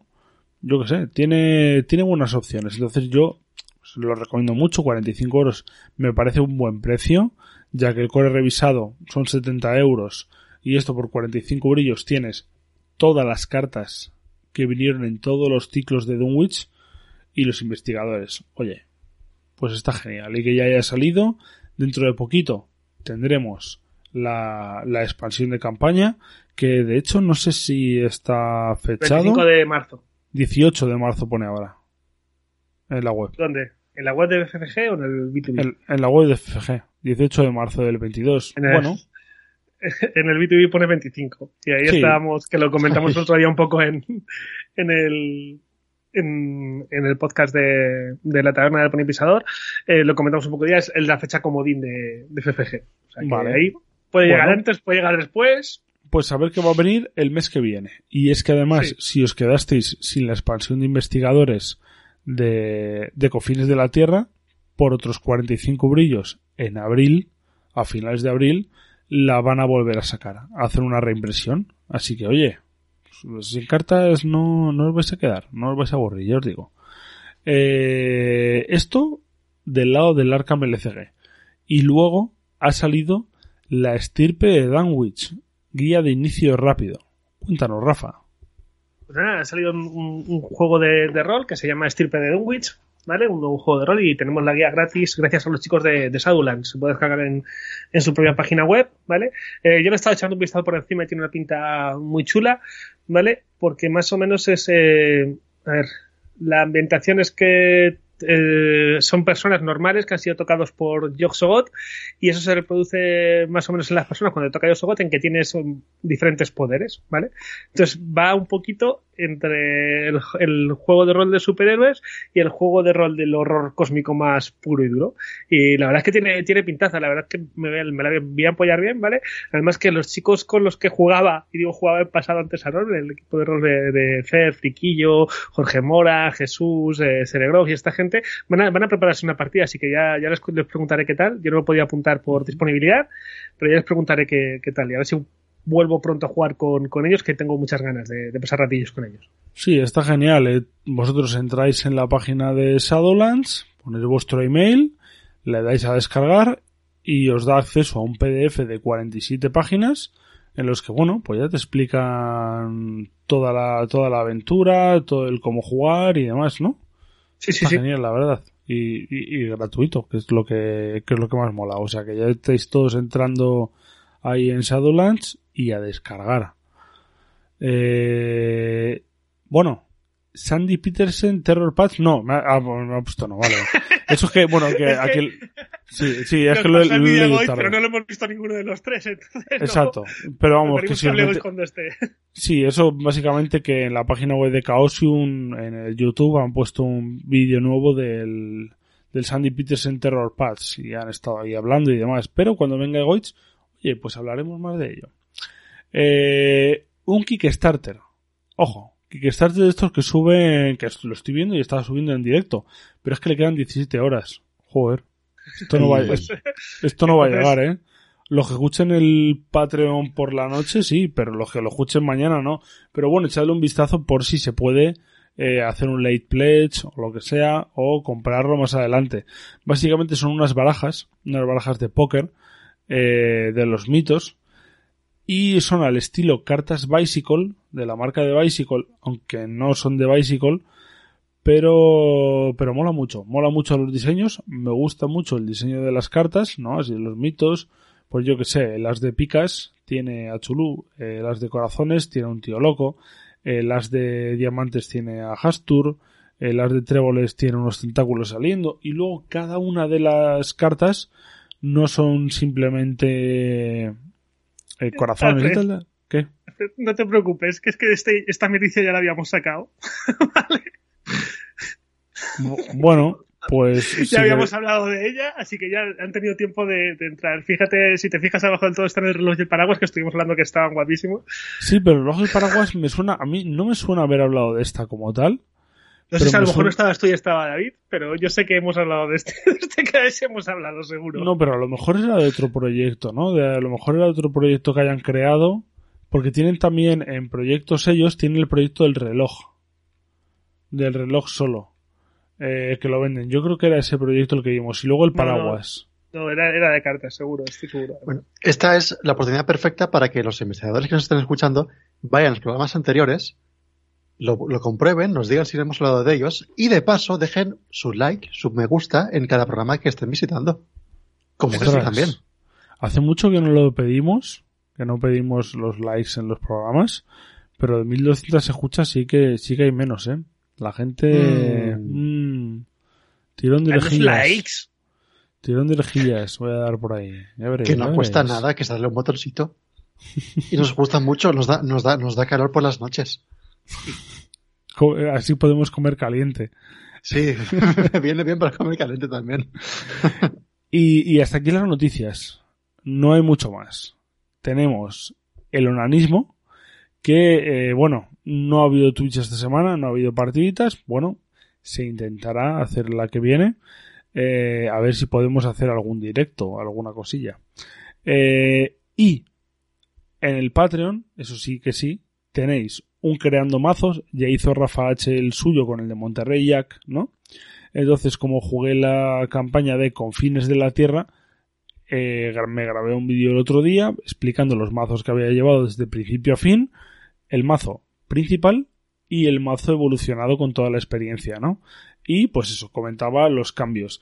Me hace mucha gracia cómo el mazo de Daniela Reyes empieza siendo la barrita de guardián hasta arriba, que te sale en Arcan de B, y cuando cambias a la experiencia, ya no hay, la, la de azul está hacia abajo y es todo rojo. O sea, es, es un cambio totalmente brutal. Pero, pero bueno, son unos mazos que a mí me han dado buen, buen- que les he dado buen uso. Con ellos acabé la campaña. Eh, y yo qué sé, si los queréis o queréis tirar de ellos y mejorarlos, cambiarlos por cartas que os gusten más, oye, ahí los tenéis en Patreon. Eh, luego, en YouTube, eh, David ha hecho un unboxing de un unboxing rápido, o sea, no es un unboxing de enseñando todas las cartas porque ya las conocemos todas, pero es un unboxing de la carta de El legado de Dunwich, de los investigadores, ¿vale? Lo tenéis por ahí para ir echándole un vistazo a los investigadores y lo dicho, si tenéis solamente el core revisado, es una fantástica oportunidad para que en lugar de haceros con los packs por separado y demás, que cojáis esta caja y cojáis todo para haceros, oye, para hacer más construcción de mazos, que os va a venir genial para conocer investigadores nuevos que son muy divertidos. Oye, yo lo recomiendo. Y, y lo que decía Rafa antes de Boba Fett es que realmente ya está grabado el, el especial de Boba Fett que lo vamos a subir tanto en los archivos de Arkham en el Patreon como en como en la mano de Thanos lo subirán ellos, ¿vale? Estuvimos tanto Rafa H, Rafa hace rato, Ezco y yo hablando de toda la temporada de Boba Fett, de lo que nos ha parecido y demás. Yo Que diría estaba- que vomitando hate, pero bueno. Si tú dices Bueno, no, pero pero hate en su en su punta medida. Esto ya he dicho en su punta medida, joder, ya no sé lo que digo. En su, en su justa medida, ¿no? Yo creo que hablamos, comentamos cosas, comentamos cosas interesantes. Es que faltaba justamente que David me pasase el lo que opinaba de la serie, que me ha pasado antes un audio ahí de unos 11 minutillos, ya me lo escucharé de hecho, y ya lo montaré. Y pues a lo largo de esta semana lo tendréis. Para que no se os junte el programa y tal y tal, a lo mejor el miércoles cojo, lo programo para el miércoles y que se suba. Tendréis que esperar un poco más, pero la espera merecerá la pena. Y, como ya dijimos, hasta el 9 de abril vamos a contar un poquito, ¿no? Sección así en primicia del evento sección para que no esté apuntado todavía, que diga, ¿cómo? ¿Que no estoy apuntado? Me apunto, eh, y con actualizaciones, porque aquí iremos actualizando cositas del evento para que todos estéis enterados, todos al menos los escuchéis el programa, si no, pues nada. Eh, que va a haber un evento, evento en Barcelona, el 9 de abril, que va a durar desde las 10 de la mañana hasta las 10 de la noche aproximadamente en el archivo arcano, ¿vale?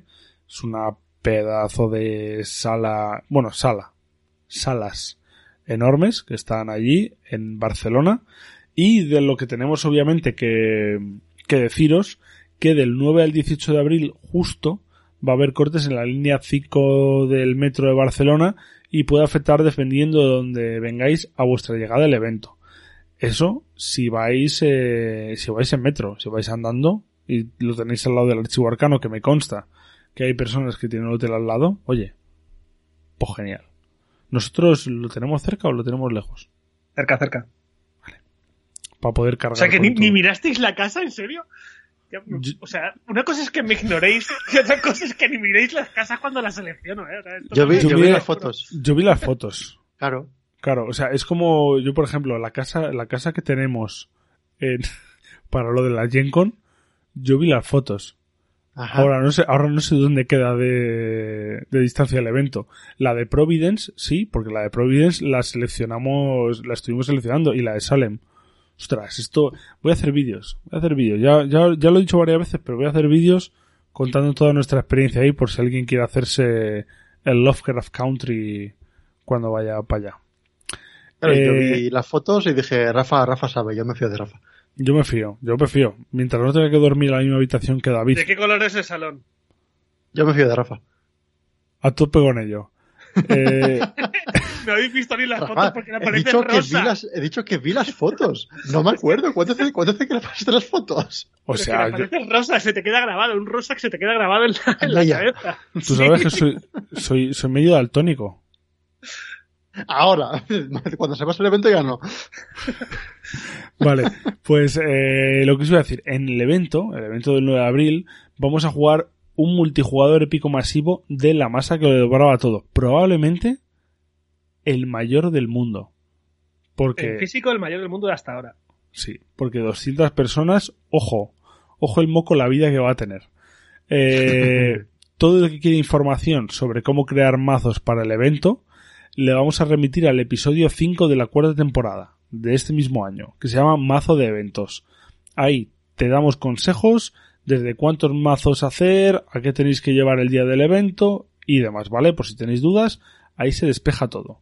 A cada participante se le va a dar un set completo de las Arkham Knight 2021, que cuenta con cartas promocionales para todos los juegos de las Arkham Files, un tapete exclusivo, un set con tres misiones secundarias creadas por los archivos de Arkham para el escenario de la masa que lo devora todo y un toque conmemorativo, diversión y muchas sorpresas más, ¿vale? Eso para todos los que estén apuntados eh, hasta ahora. Luego ya diré el que quiera apuntarse y el tipo de entrada que llevará.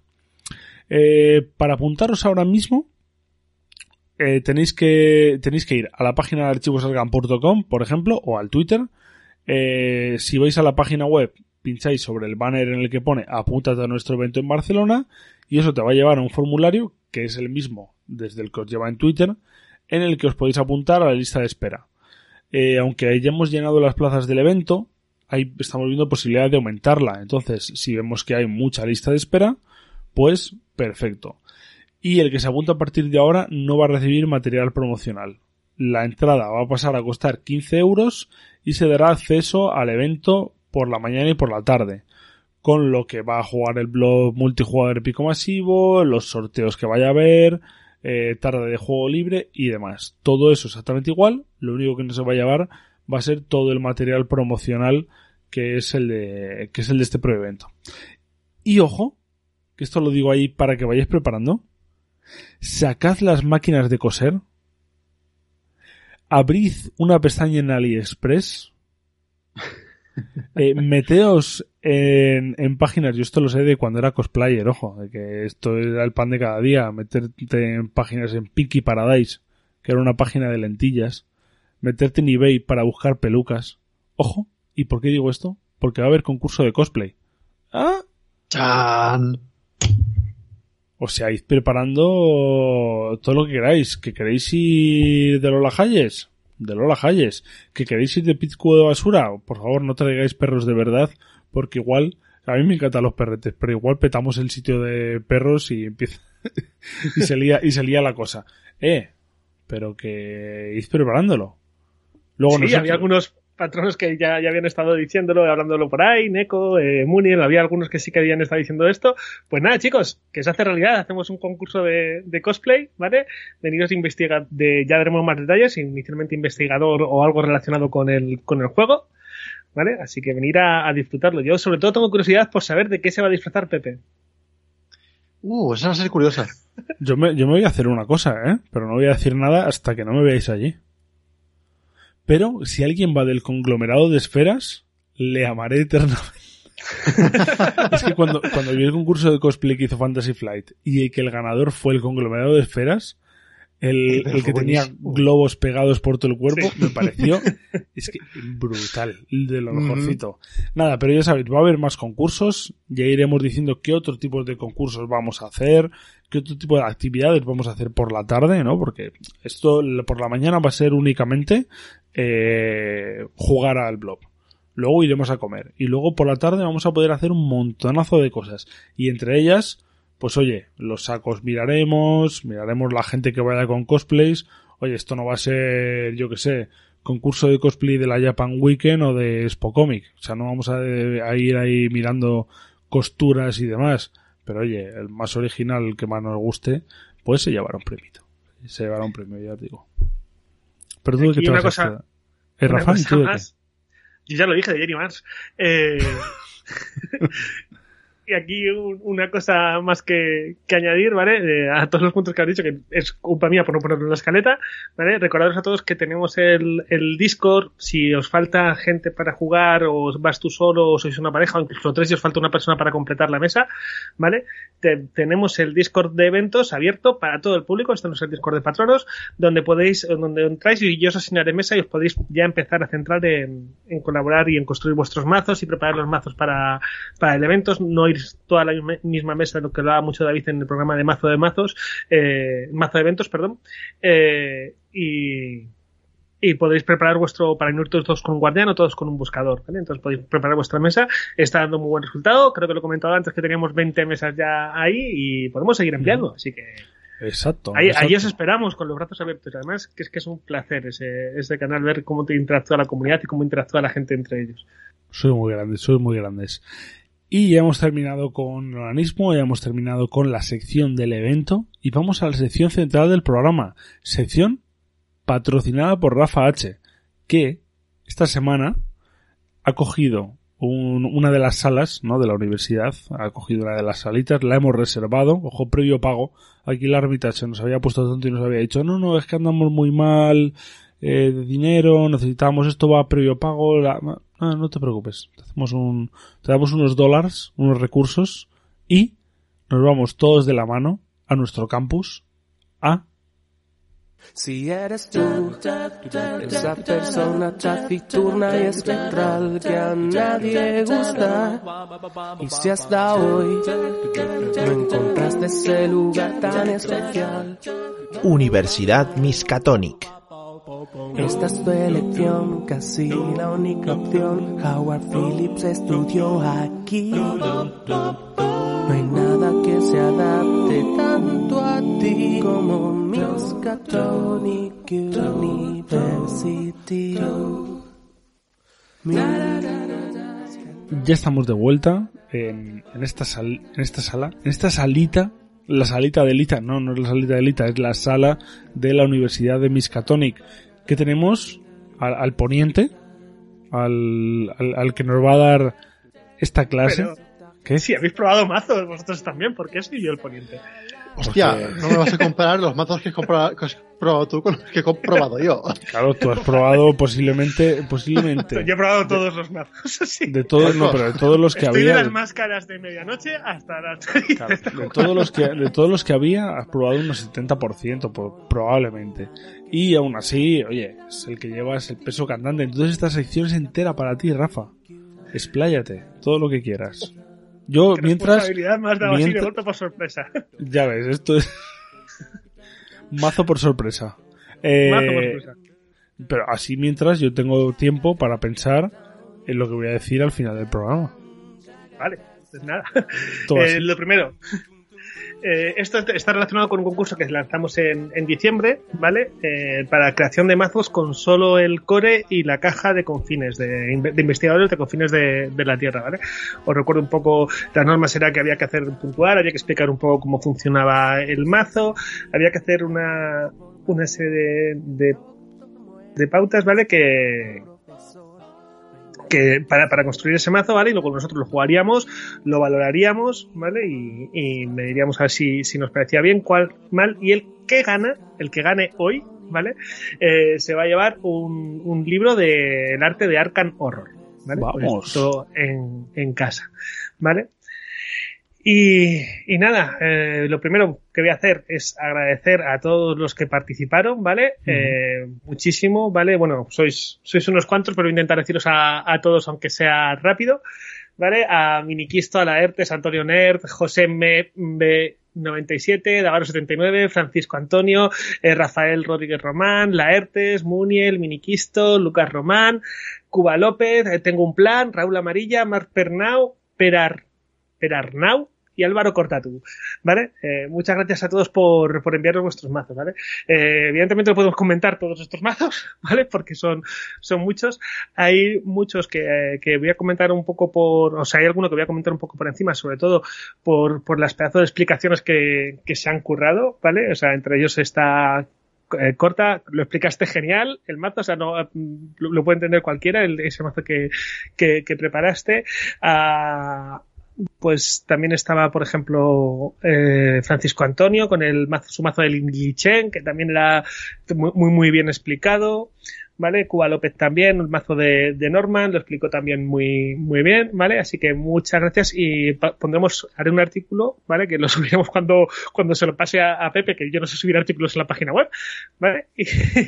Y, y, le pondremos todos los mazos, ¿vale? Y, un poquito la, opinión general, en este caso la, mía, como dice Alfred, que más metido ha estado en esta parte de, de creación de mazos, ¿vale? Hemos valorado, ¿qué hemos valorado de los mazos? Por explicarlo un poco. ¿Vale? Si la valoración que habéis hecho vosotros más o menos estaba bien, ¿vale? Si cuando había que puntear, había que puntuar, eh, qué tal se daba sacar pistas, qué tal se daba el manejo de enemigos, qué tal se de protección contra encuentros, qué tal de robo, qué tal la generación de recursos y qué tal la curación, ¿vale? Entonces, lo que hemos valorado es, dependiendo de las cartas que llevaseis o no, la puntuación, hemos hecho una puntuación teórica, ¿vale? Eh, en la cual medíamos eh, si, si eso era real con respecto a lo que llevabas en el mazo o, o no, ¿vale? Y luego lo hemos puntuado también jugando partidas con los propios mazos, ¿vale? Eh, indicar que hay muchas partidas que nos han salido mal, otras que nos han salido bien, ¿vale? O sea, hay alguna partida que yo juego con un mazo de Wendy que fue horriblemente mal, ¿vale? Pero bueno, porque también ahí depende de, de la suerte que, que tengas muchas veces. Un mazo no de esas que acaban jugar- muy pronto, ¿no? Sí, sí, sí. Eh, un mazo no lo puedes jugar solo por una partida, por eso sí que he jugado con, con todos los mazos, como decía, ¿vale? Sí que he jugado con todos para, para también verificar más la puntuación, la puntuación teórica, ¿vale? Y dicho todo esto, no sé si queréis que ya empecemos a hablar de los tres mazos que, Sí, que hemos... vamos a, a hablar. Hemos seleccionado de todos estos, hay tres que están más Sí. o menos al terminarlos, bueno, esto lo decimos para todos, obviamente, ya que todos los mazos los hemos probado en Twitch, en directo, algún mazo no sé si no se ha llegado a probar en Twitch, pero lo hemos probado a cerrado, ¿no? Eh, o están todos. Nos faltan por probar en Twitch y nos faltan, digo nos faltan porque lo sería posiblemente una de las cosas que tengamos que pendientes de hacer, el mazo de Marc Arnau y el mazo de Álvaro Cortatu. Tenemos, eso es un directo que tenemos pendiente, ¿vale? Si nos permite esta, si se me permite esta semana lo, lo haremos. Sí, están ¿Vale? probados, están probados la intimidad, pero lo haremos eh, en Twitch esta semana, ¿vale? Entonces, bueno, después de eso, los puntuábamos todos, y hacíamos una media entre puntuación teórica, puntuación final, eh, lo que nos gustaba, además, ¿vale? Para que pudiese ser todo lo mejor posible. Eh, siempre intentando pues, evitar los nombres ¿no? de las personas que los hacen para que no diga alguien ah esto es favoritismo esto es de favoritismo no entonces pues de todo eso hemos sacado un top 3 un top 3 eh, de los que más nos han gustado y pues hasta ahí, ahí podemos leer eh, vamos a ver los tres mazos no hablamos un poquito de ellos y luego al final pues, para dejar esto un poquito ahí el, el salseíto decimos quién es el ganador y quién se lleva ese tremendo libraco. Que, que es un libro muy guay. No sé si lo tenéis vosotros dos también, Pepe y Rafa. Sí. Es- es No, yo el arte no. ¿El arte no Me- lo tienes? dejaron- no, el arte no lo tengo, ¿verdad? Le tengo pendiente. Pues es Me espectacular. Hubo un, hubo un pequeño lío con alguien que lo había comprado, que se lo iba a comprar yo, pero que al final lo pudo devolver, eh, y entonces me quedé sin, sin él y no lo he cogido. Así Creo que, sí, está, está conseguirlo. llegando, llega un poco dañado. Eh, y en la mayoría de casos, porque el mío llegó dañado y creo que el de David, porque él pidió las dos copias, también llegó dañado por otro lado, ¿no? Entonces, pero, pero eso a lo mejor por, por la- una esquinita, ¿no? A los que somos muy así con lo de los libros. Pero, oye, por dentro es una maravilla, es una maravilla. Así que vamos a empezar con los mazos. A ver, a ver qué nos han ido pareciendo y, y sobre todo a ver qué tal están hechos y qué tal nos explican cómo, cómo lo hacemos. Dale, Rafa.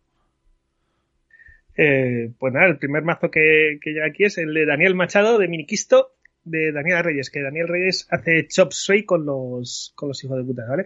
Es un mazo bien, bien pensado de, de Daniela, no sé cómo queréis hacer esta parte, aquí pensaba que lo ibas a hacer tú, Alfred. Ah, vale, venga, lo hago si quieres, no te preocupes, no te preocupes, lo hago yo. Eh, yo, yo pensaba Sí. contar mi opinión ¿sabes? Vale, vale. sobre el mazo.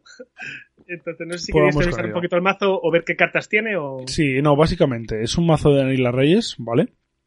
Con 19 de experiencia. Los tres mazos tienen 19 de experiencia, ¿vale? No, a Que ver, a ver. que... No. Dime. Eh, los tres mazos tienen versión de 0 y versión de 19. Claro, claro, ¿Vale? claro. Hemos Vamos. valorado casi, casi todo y hemos jugado casi todo el de, el de 19, 19 de experiencia. ¿vale? aunque el- la puntuación teórica tiene en cuenta también la, la evolución de ese mazo. Exacto. Entonces, eh, en este mazo, Miniquisto nos dice que de pistas va flojete, ¿no? Era, era una cosa que había que poner, ¿no? De que va cuánto tiene de mejor para una cosa o para otra. Manejo de enemigos, oye, cinco estrellas, o manejo de enemigos, Daniela es pura dinamita con eso. Protección contra encuentros, tres estrellitas. Robo, tres estrellitas. Robo de recursos, dos y curación 5. Oye, para que ya que va a recibir daño, que pueda que pueda devolverlo y curarse con ello, ¿no? Y es un mazo que a mí me parece que está muy bien, los pondremos, de hecho en la descripción del programa pondré los tres. Y este mazo, básicamente, eh, tiene la llave inglesa, dos machetes, y luego va a tener que va- vas a tener que ir a por ello, eso lo principal, ¿no? Para ir a por las armas. Luego va a tener el recuerdo preciado para curar, para curar un poquito. El abrigo de cuero y el equipo de protección para absorber un poco de daño, ¿no? Cuando se te acabe el, el abrigo de cuero, te pagas el equipo de protección y puede venir muy bien. La estudiante de medicina para curar un poquito más y el perro guardián, que el perro guardián es, es a mí es que me ha funcionado genial con Daniela Reyes, es un, es un aciertazo. Y luego eh, un préstamo sin escrúpulos para hacer trampitas y robar 10 recursos de golpe, como te gustan esas, Rafa, la de, la de trampitas, sobre todo si se juegan en... A mí en en- escenarios multiépicos masivos no, no la llevaría, me parece hacer trampas. Eh, me parece fantástico que la lleve. A mí, a mí, a mí esa carta me gusta Bonificaciones sin penalización, nos encanta. ¿eh? pero en Luego- campaña sí que la veo. sí. Lo que pasa es que aquí esta fue una de las cosas que, que aquí sí que, que lo vi y lo, y lo voy a decir a- ahora. eh, lo que no sé es cómo la va, la va a recuperar luego Daniela. O sea, no sé dónde piensa sacar lo- los, los 10 recursos para no tener al final del escenario, ¿vale? Por lo menos 10 recursos. Esa es la gracia, no lo hace. Claro, es- esa es la gracia. es que no está gastarlo- hecha, está hecha para, para, para todo. O sea, pedíamos un, un, un mazo para todo, no un mazo concreto para un, un único escenario. Sí, pero bueno, si no la exilias, ¿no? La compras con tres de experiencia más y ya está. Tres de experiencia por 10 recursos es bien. Eh, luego vamos a tener unas vendas. Oye, viene genial para curarte ese daño también que te van a hacer en ese momento. Qué suerte mejorado, es, es clave. Al hijo de emergencia, mira, ahí tienes cómo va a recuperar todo. Luego, esquivar y explosión de dinamita, muy buenas. Eh, la sangre trae sangre, ¿vale? Para es rápido, la juegas, esta a lo mejor es la que, la que menos le suena a la gente, pero sí que es de este pack, ya la, la hablamos de ella cuando hablamos de la superviviente. La juegas después de que un enemigo te ataque, el daño y error de ese ataque no se puede asignar a apoyos aliados, robas una carta y eh, por cada punto de daño de y error que recibas, ¿no? Pues ya que vas a recibir mucho dañito con Daniela, pues eso te va a ayudar a tener robo de cartas. Mano a mano, mano a mano o cara a cara, o cómo, cómo era esta? Tú, tú, tú, ¿no? Sí, toe to toe, pero eh, Marvel se llamaba de una manera. No sé si era cara a cara o Bueno, tal. Pero bueno, Digamos cara a cara. Sí, pero es mano a mano, la otra mano a mano que tenemos, que lo que, que está es brutal para Daniela. Un daño, un ataque con más uno, él te ataca y básicamente si tienes el perro, le haces cuatro de daño con ese ataque. Uno de Daniela, uno del perro y, los dos del mano a mano. Bueno, es que te de- destruyes lo que sea. Y luego para apoyarte con pruebas, destreza manuales, dominar y golpe brutal, que es pues, muy básico, sobre todo destreza manual porque tiene dos de pie la pobre. Se necesita pasar las pruebas de habilidad del mazo de encuentros bien. Y dominar y golpe brutal, pues oye, para mejorar ese puñito. Entonces es un mazo muy consistente, un mazo que va a lo que va, o sea, no va a investigar. No, no. ¿no? Sobre todo es eso, es la parte más, más consistente. Eh, lo que he echado en falta en este mazo, ¿vale? También ha sido el, el horror, ¿vale? O sea, sí que tiene bastantes cosas para curar o absorber daño, pero no tiene tanto para, para manejar el horror, ¿vale? Que es una de las cosas que sí que tendría que, que hubiera, no sé, yo quizá hubiese metido de las cartas que teníamos serenidad terrenal, simplemente para, para lidiar con ella, porque ya Dani- Daniela ya parte de una cabeza 4, serenidad terrenal era esa que hacías una prueba de cabeza 2, 1, 1, cabeza 1, Eh, cabeza uno. Sí, cabeza 1 y te podías curar eh, horror y daño, ¿vale? Y, y quizá hubiese llevado también esa, esa serenidad terrenal. No, ¿vale? En vez de llevar, en vez de llevar la explosión de dinamita, que en Daniela tampoco me hacía tanta, tanta falta. Especialmente Sí, la- dos. Sí. Yo a lo mejor las, de estas sí que la explosión de dinamita la hubiese cambiado quizás por otro arma, ¿no? Al final, tres armas solo, si no te salen en el, en el doble mulligan, uff, la vas a pasar un poco mal para, para encontrar el arma, ¿no? Yo siempre, y lo dije en el, en el mazo de creación de mazos, ahí tenéis un mazo de Daniela y el otro es el de Ursula Downs, y en el de Daniela llevo creo que cinco armas. Y lo digo, ¿no? Que cinco armas a mí me parece bien para que, oye, pues vas a empezar a robar de un lado y del otro. Entonces, si tienes el machete aquí que le puedas meter otro Un arma, extintor, un extintor. El extintor te hace lo mismo que el machete sin la necesidad de estar enfrentado. es que el extintor es tan bueno.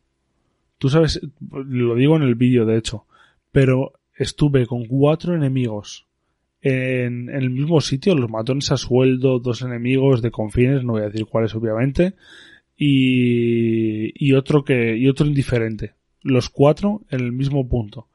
Y tenía yo el extintor con Daniela y digo, lo exilio y a tomar por saco. Lo exilié, tres puntos de experiencia que se van, que ya volverán, pero me quité a cuatro enemigos que posiblemente cargármelos entre el indiferente, entre los matones y entre los otros dos, que uno era de 5 y otro 6 de vida, creo, me quité un, cerro de acciones. Y si no, y si quieres pegar, tienes un más uno más uno, o sea, más uno de fuerza y más uno de daño para todos los ataques. Y me parece brutal. Sí, por eso, que quizá yo, pues no sé, en vez de, lo he comentado antes, pues estamos en escrúpulos que sí que bien como la generación como recursos, pero como Daniela la va a perder luego, hubiese gastado esos tres, por ejemplo, de experiencia en el, en el extintor. Hmm. Sí, yo a lo mejor el cambio hubiese sido un... eh, los, la sangre que- trae sangre, la explosión por dinamita, por, por el S, oye, pero es, es bueno, es consistente y, y pega Sí, buenas sí. toñas. O sea, independientemente de eso, es, un mazo que, que para lo que está hecho, que es para pegar, funciona muy, muy bien. Esa es la verdad. Recordemos que tam- tampoco tenemos la verdad absoluta y estamos simplemente hablando de cómo nos sentimos nosotros más cómodos jugando Sí. ciertos mazos. Exacto, porque yo además que lo digo en el, en el vídeo en el que creo los mazos, digo, oye, estos mazos pueden estar bien para vosotros, pueden ser basura infecta. O a lo mejor queréis cambiarlos. Oye, él ha metido aquí miniquisto al perro guardián, pero yo sé que David, por ejemplo, lleva a Kina. Y a él le gusta con el mazo que estamos jugando con lo de los zombies, que él va con el las reyes, y a él a le flipa. A mí no tanto. Yo llevo al perro guardián y me lo he pasado genial toda la campaña de los confines con el perro. Además, le da como más, como más lore, ¿no? Es un, yo lo he tratado como si fuese un perro de, de las nieves. Eh, Claro, si tú te montas tu lore, le puedes tratar como tú quieras, ¿sabes? Claro. claro, aquí na- Es un win-win. claro, oye, yo me lo Yo montaba le y he ya tratado como un perro de las nieves. Es, da Yo- igual, es un Pero Yo le las como un perro de las nieves. Era un husky siberiano ahora, de repente. Y ya está. Y mira, y mira que funciona, que reparte daño a todos. Nada, y eso está muy bien, ¿no? Pues este sería el mazo de Daniela Reyes. Lo pondremos en, La descripción. en la descripción del programa para que podáis ir todos a él y oye, y, y lo digáis y opinéis y mira, tiene hasta comments, puedes dejar comments, que la gente Sí. le deje comentarios a, a cualquiera de los tres, oye, que sean comentarios bonitos. No, hay algunos que no, que no te dejan, pero este sí, qué raro, ¿no? Pues Eh, mira, el de depende si está público o no está público. Ah, claro, el de Miniquisto estará público, pues a él le podéis dejar comentarios. A los Si está publicado, perdón, no público, publicado, perdón. Ah, vale, vale, vale. A los demás no. Pero le podéis dejar comentarios en los comentarios, eso sí. Eh, vamos a ir con el Voy a hacer siguiente. una parada, voy a hacer una parada para contar cosas del... Es que antes me he acelerado, como no me lo esperaba, me he acelerado y se me ha olvidado contar cositas de- del concurso, ¿vale? Eh, y, y esto es para haceros una pregunta a todos. Vale, a mí ¿Qué os también. pasa con Bob? ¿Qué- no, todos los que han presentado mazos para el concurso, ¿qué les pasa con Bob? Lo quería preguntar yo también. ¿Sabes? O sea, ¿por qué me, me, eh, de los participantes ha habido cinco Wendy Adams, ¿vale? Y ningún Bob? ¿Qué os ha hecho? Si además es que es buenísimo en True Solo, pues los stats que tiene son, son fáciles y tener una opción de jugar un, un objeto de- sin gastar acción por ronda es buenísimo para aplicarse en sí mismo. Y es de, los que, de los que más me gusta también para, para True Solo de, de la caja. Eh, no sé qué os ha pasado con Bob, ¿vale? Porque lo de mala sombra, vale, lo podemos entender todos, ¿vale? Que no, no, no- que no, no presentéis mazos de mala sombra. Vale, eso lo, lo entendemos.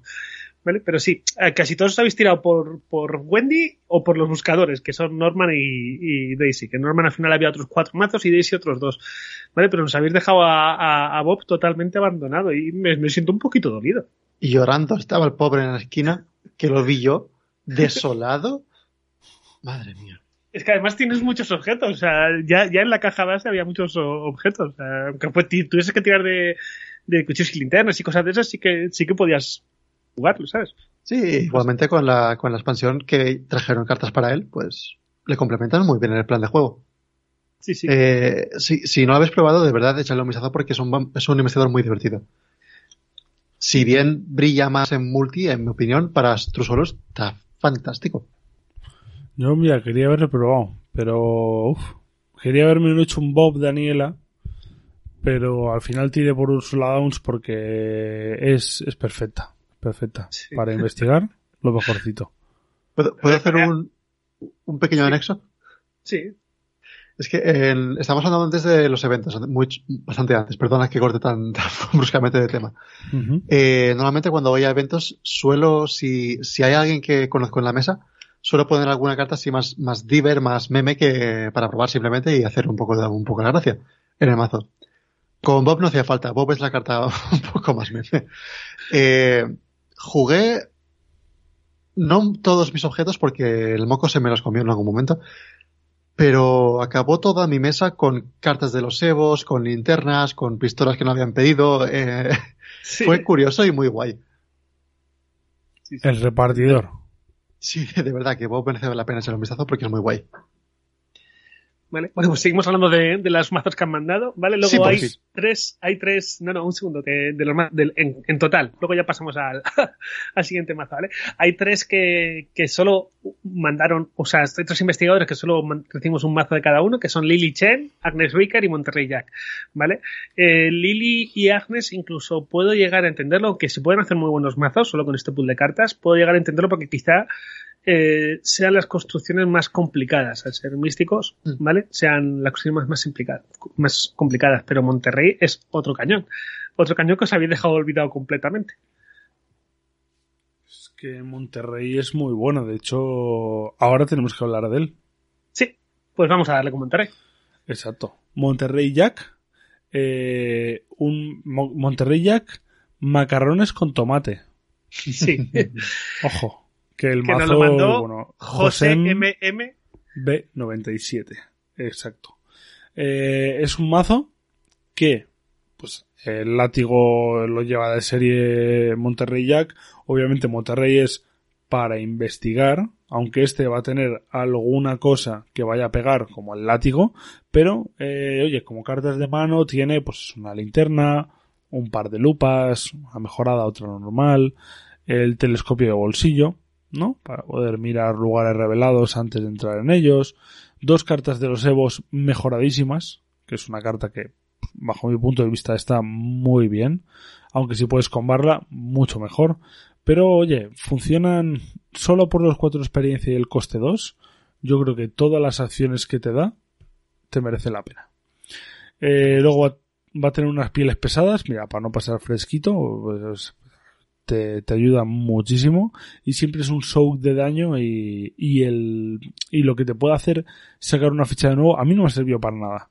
Yo los llevaba con Ursula Downs y siempre que sacaba una ficha de nuevo la ficha que sacaba era una ficha que mejor me jodía más no sé no sé cómo me pasaba Quizá, quizá en esta campaña sea, sea verdad eso que las pilas pesadas justo en esta campaña que has jugado no tengan mucho sentido, la verdad. no no lo tienen en, en absoluto me jodía Pepe está poniendo caras raras porque no sabe de qué estamos hablando.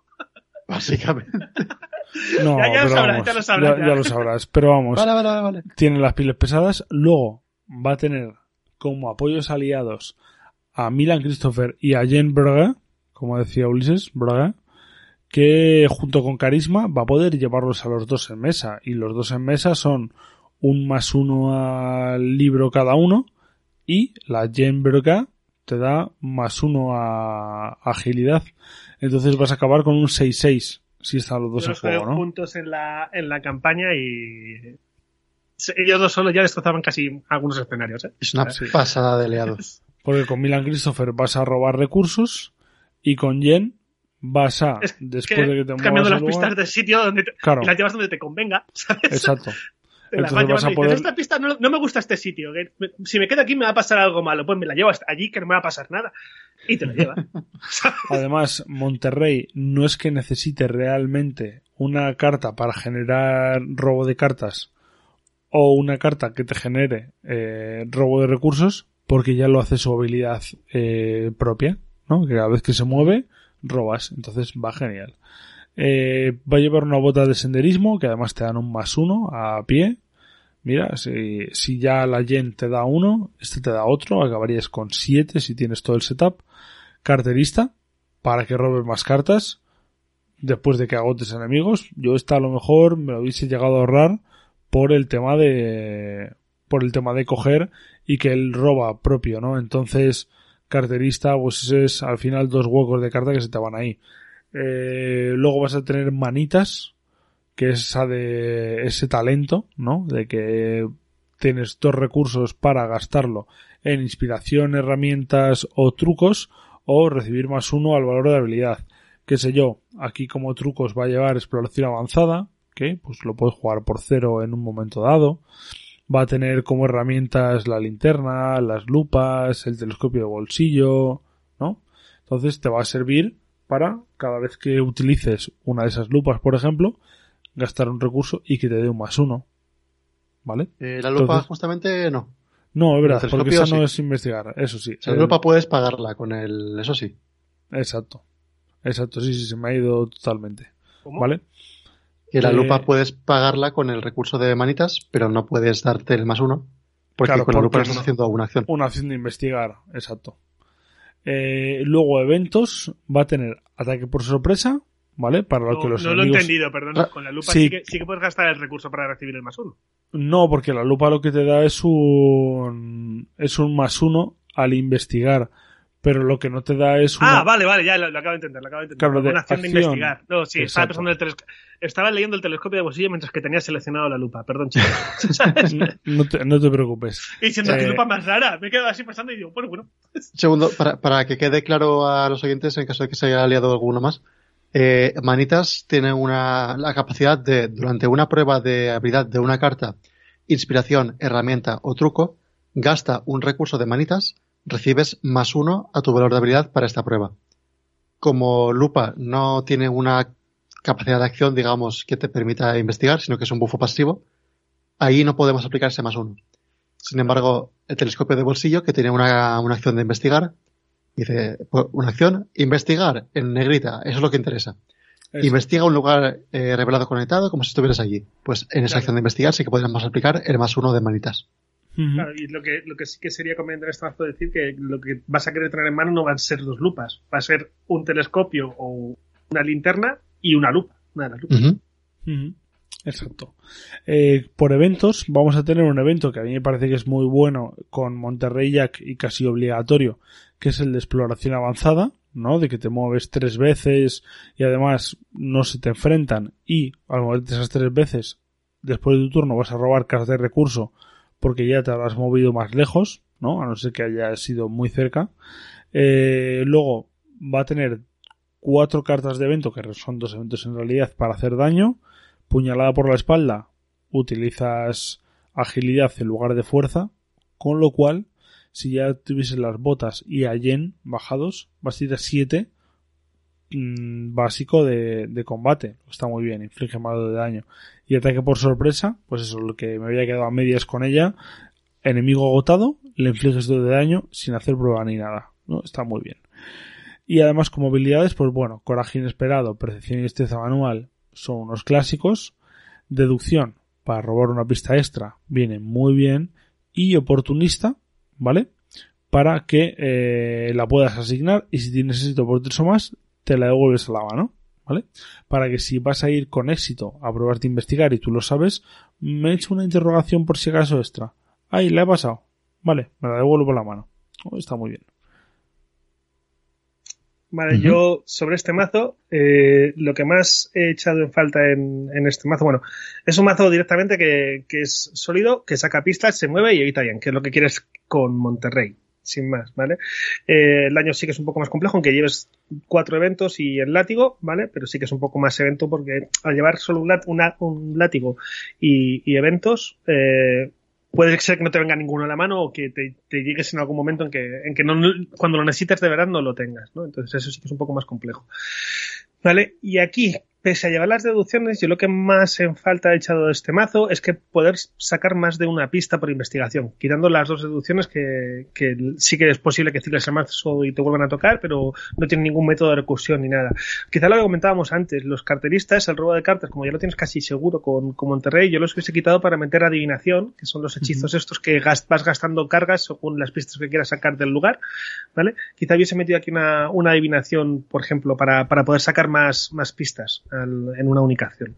Porque aunque estés destinado este mazo eh, no está destinado al true solo, se puede jugar en true solo, se puede usar en solo, pero no está destinado para, para ello y vas a necesitar sacar más de, más de una pista por, por lugar. Y claro, es que le podría llevar la adivinación de nivel 4 directamente. O la de nivel 1 si quiere. Porque como puede llevar, a, aun siendo rebelde, puede llevar las de buscador. Oye, pues le vendría muy bien para sacar más pistas. Es una buena opción también, ¿eh?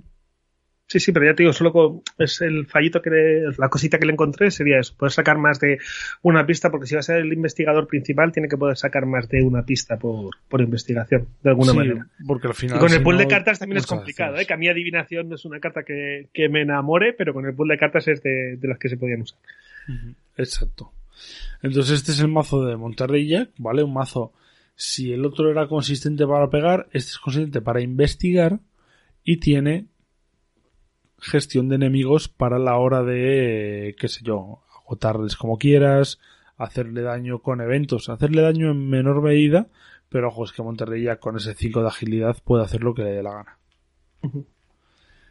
Y por último, de este top 3, tenemos a uno que se llama Roland Bang Banks, protagoniza The Fed Night. Eh, me gusta mucho, este es un mazo de Muniel, ¿vale? Me gusta mucho eh, la historia que se monta. Porque además nos pone una historia, pues eso, de que estaba celebrando una barbacoa en el jardín de su casa, ¿no? Eh, bueno, historia de cuando era pequeño este Roland, ¿no? Entonces te monta un poquito de lore y luego te presenta la, lo que es el mazo, ¿no? Un mazo en el que este le probé yo, de hecho. Este mazo tiene un machete, una automática, una lupa, luego la especial de Roland. Tiene dos almádenas, ¿vale? Que si te sale la almadena, pues lo demás ya no lo necesitas para nada. te ocupa las dos manos. Eh, va a tener la carta de los Evos, ¿vale? Para investigar, la, la básica, la de nivel 1. Unas pilas pesadas, como hemos dicho antes, para eh, tener un poco más de soak y repetir fichas ya necesitamos. Milan Christopher, para apoyarse con investigación. Y Polirraso, mejorado para poder agotarle, infligir daño y poder hacer lo propio y hacer daño a enemigos. Y esto con el carisma, para poder llevar los dos. Como ya estáis viendo, este mazo es un mazo dual.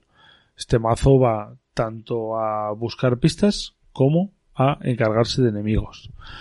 Entonces, va a tener una bota de senderismo también, para que después de que cubra, eh, descubras pista te muevas, igual te doy un más uno.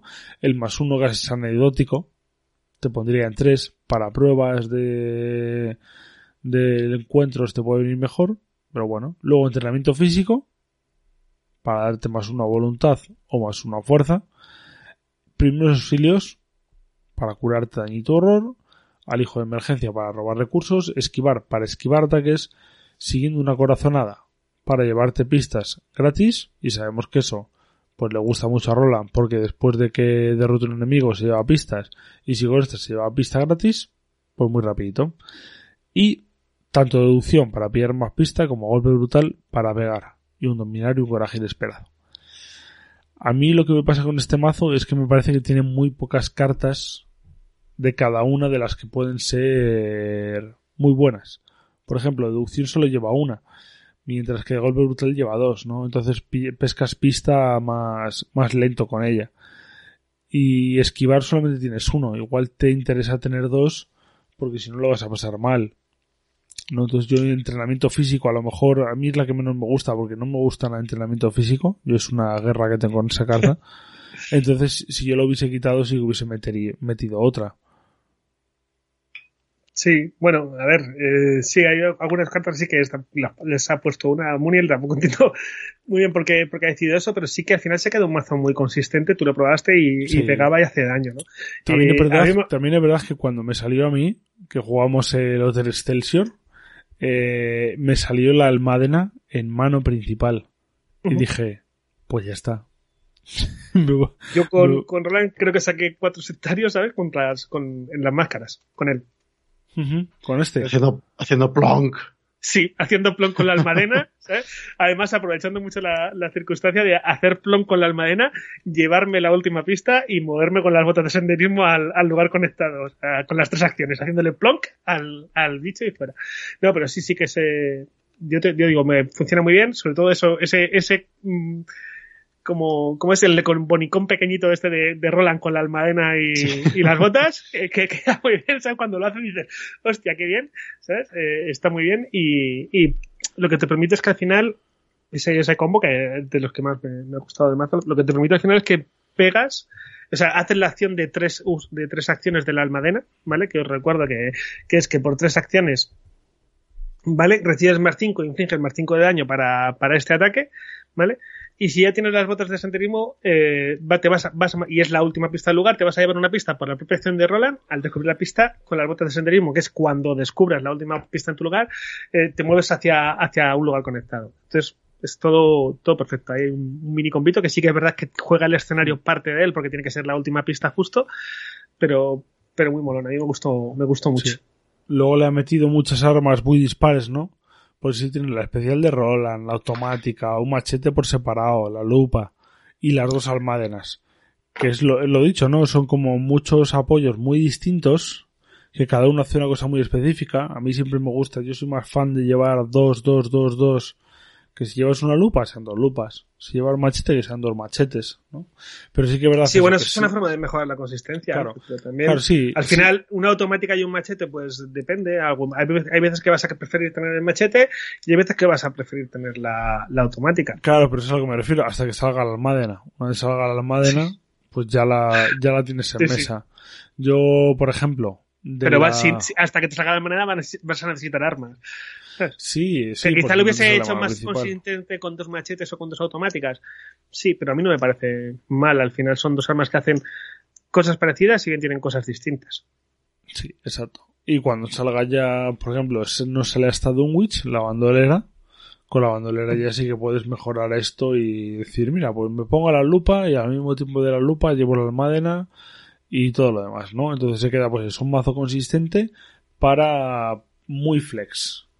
Muy de coger y quiero pegar, voy a pegar. Quiero investigar, oye, pues también. Bueno, investigar tampoco.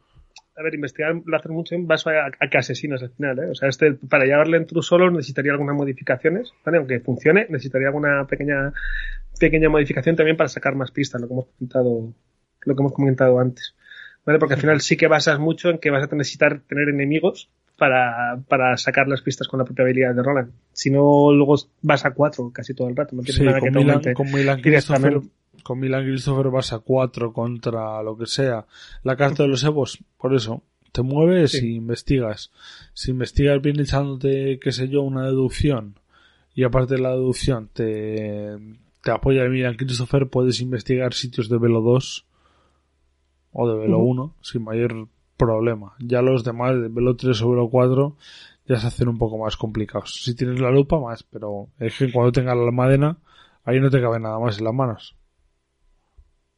A mí me, me gustaría ver este mazo con, con ligeras modificaciones. Eh, me gustaría verlo con... A ver, en solitario funciona muy bien el combo de la almadena con, bodi- con las botitas, porque la mayoría de los lugares tienen una pista. Entonces, haces plonk y cuando haces plonk ya no hay stop. Sí. Eh, cuando jugamos nosotros en el Hotel Excelsior, eh, no se dio el caso, me parece, porque siempre estaba Alfred atascado en un sitio que con, con varias pistas. Entonces, por mucho que descubriese una, quedaban siete. Sí. Y entonces me gustaría para, para multijugador eh, probar o, o verlo eh, probando a, a Michael Lake, el nuevo variado buscador guardián, que da tanto bonos de libro como bonos de puño. Y además, al descubrir esas pistas, va poniéndose encima eh, recursos que se pueden gastar para dar más uno de daño a los ataques. Cosa que, permitir- que- que permitiría a las armas que lleva este mazo, la, el machete, la automática, la especial de Roland, el llegar a ese, a ese tres daños mágicos, que son los que te permiten acabar con muchos enemigos normalitos en una sola acción en lugar de dos. Y Sí. eh, ahí quitaría la almadra. Y quizás incluso el policía raso para sustituirlo por el, las dos copias de Michael. Eso es un 5 de experiencia, Sí. Michael Ley, de hecho, ¿eh? Sí, sí, sí. Por eso Está quitando, es- está quitando la almadena, por eso. es- claro, es, es duro. Lo pone es- raso, sería- de hecho, eso, es que le va a justo. pasta. Claro. Pero es que quisiera verlo así para ver cómo funcionaría. No estoy nada seguro porque aún no he probado ese aliado. Llevo mucho Yo tiempo sí. sin probar cartas nuevas. Esto, esto no puede ser así. ¿Dónde está el aliado? Eh, ¿En Villaverde o en Palomeras? El aliado ahora mismo está en Palomeras. Vale. Tengo en Villaverde campañas. En Palomeras tengo investigadores, creo. Está hecho un poco cipostio todo. Están repartidos. Y este era el mazo de Muniel, de Roland Banks.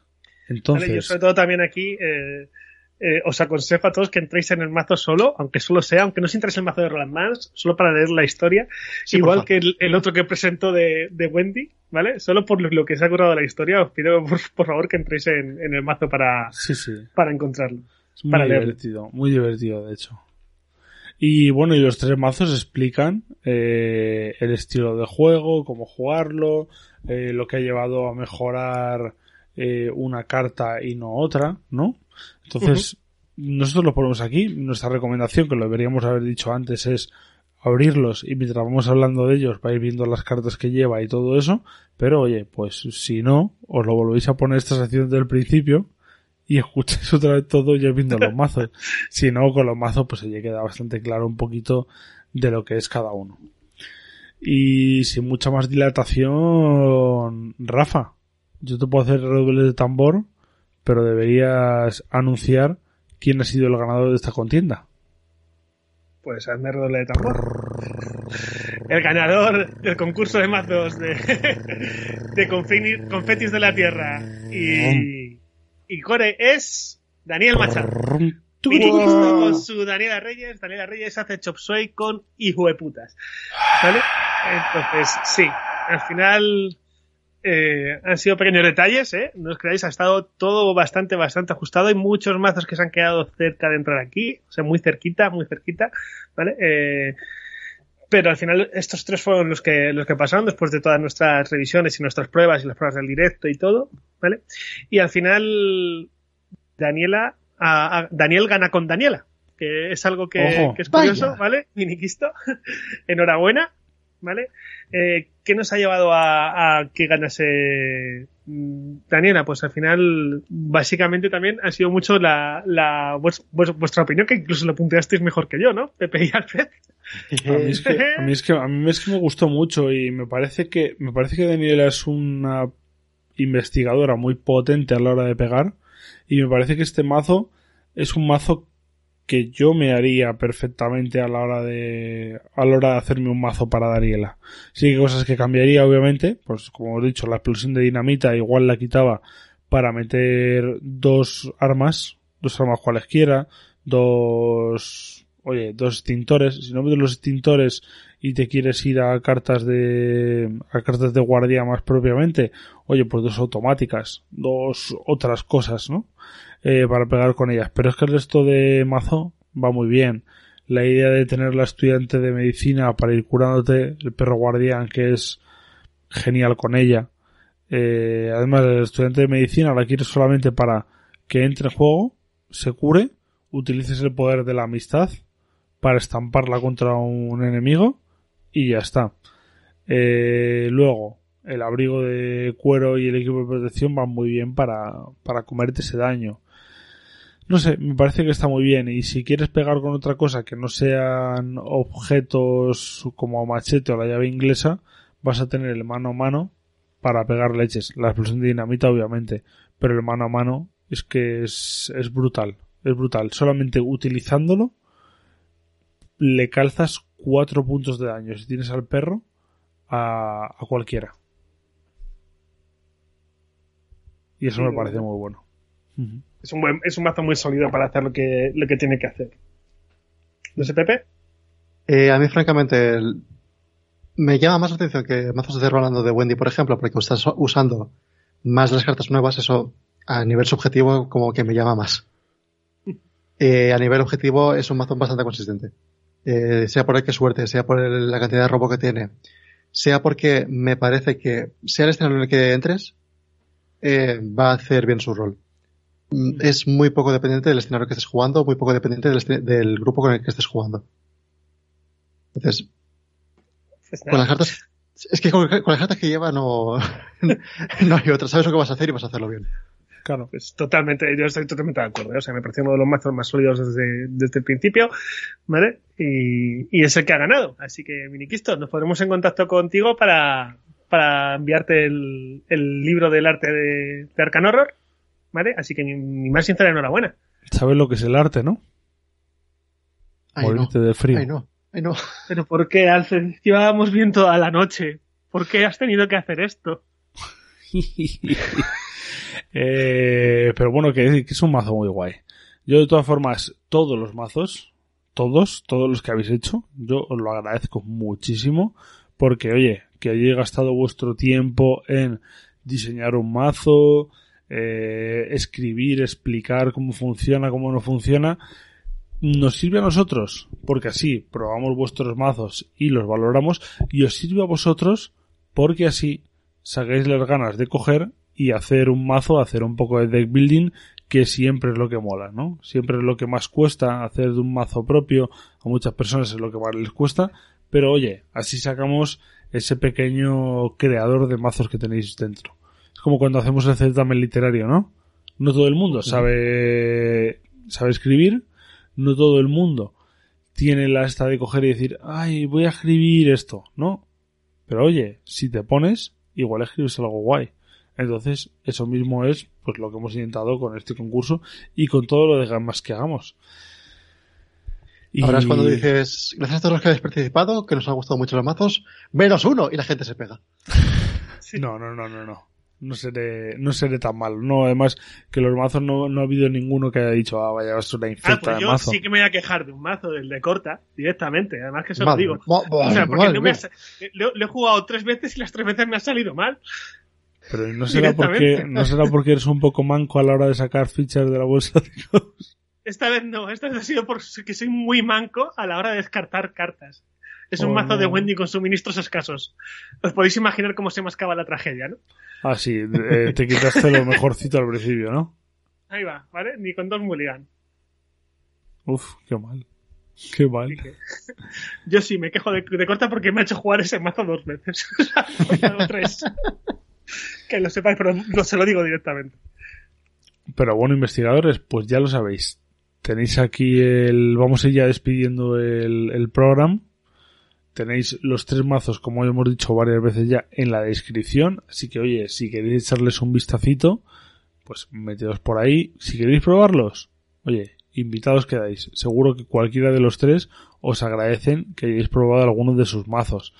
Y si volvemos a hacer esto, porque es muy probable que si ha gustado este formato y nos han llegado tantos mazos, probablemente hagamos uno en un futuro. Yo no prometo hacerlo pronto, ¿eh? Que tengo atracón de Arcan Horror.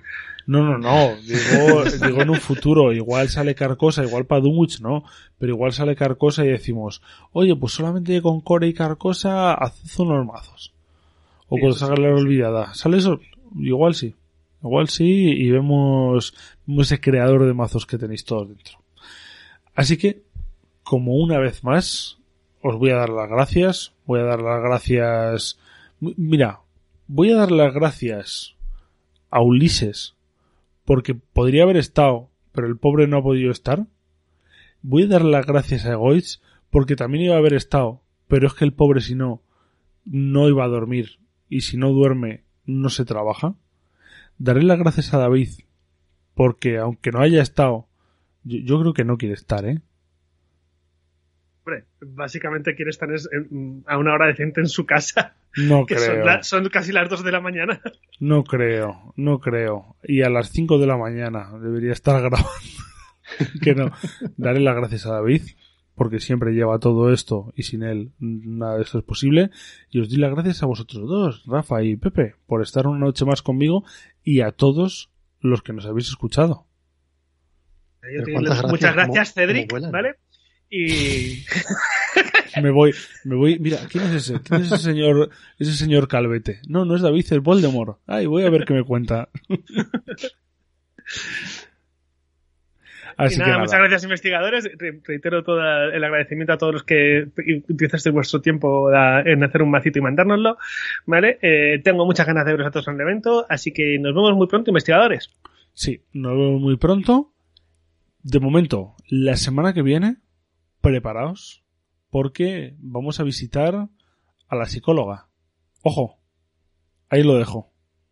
Ahí lo dejo. Vamos a visitarla y a ver qué nos cuenta. Y hasta entonces, nos vemos la semana que viene. Chao, investigadores. Hasta la próxima, investigadores. ¡Chaito!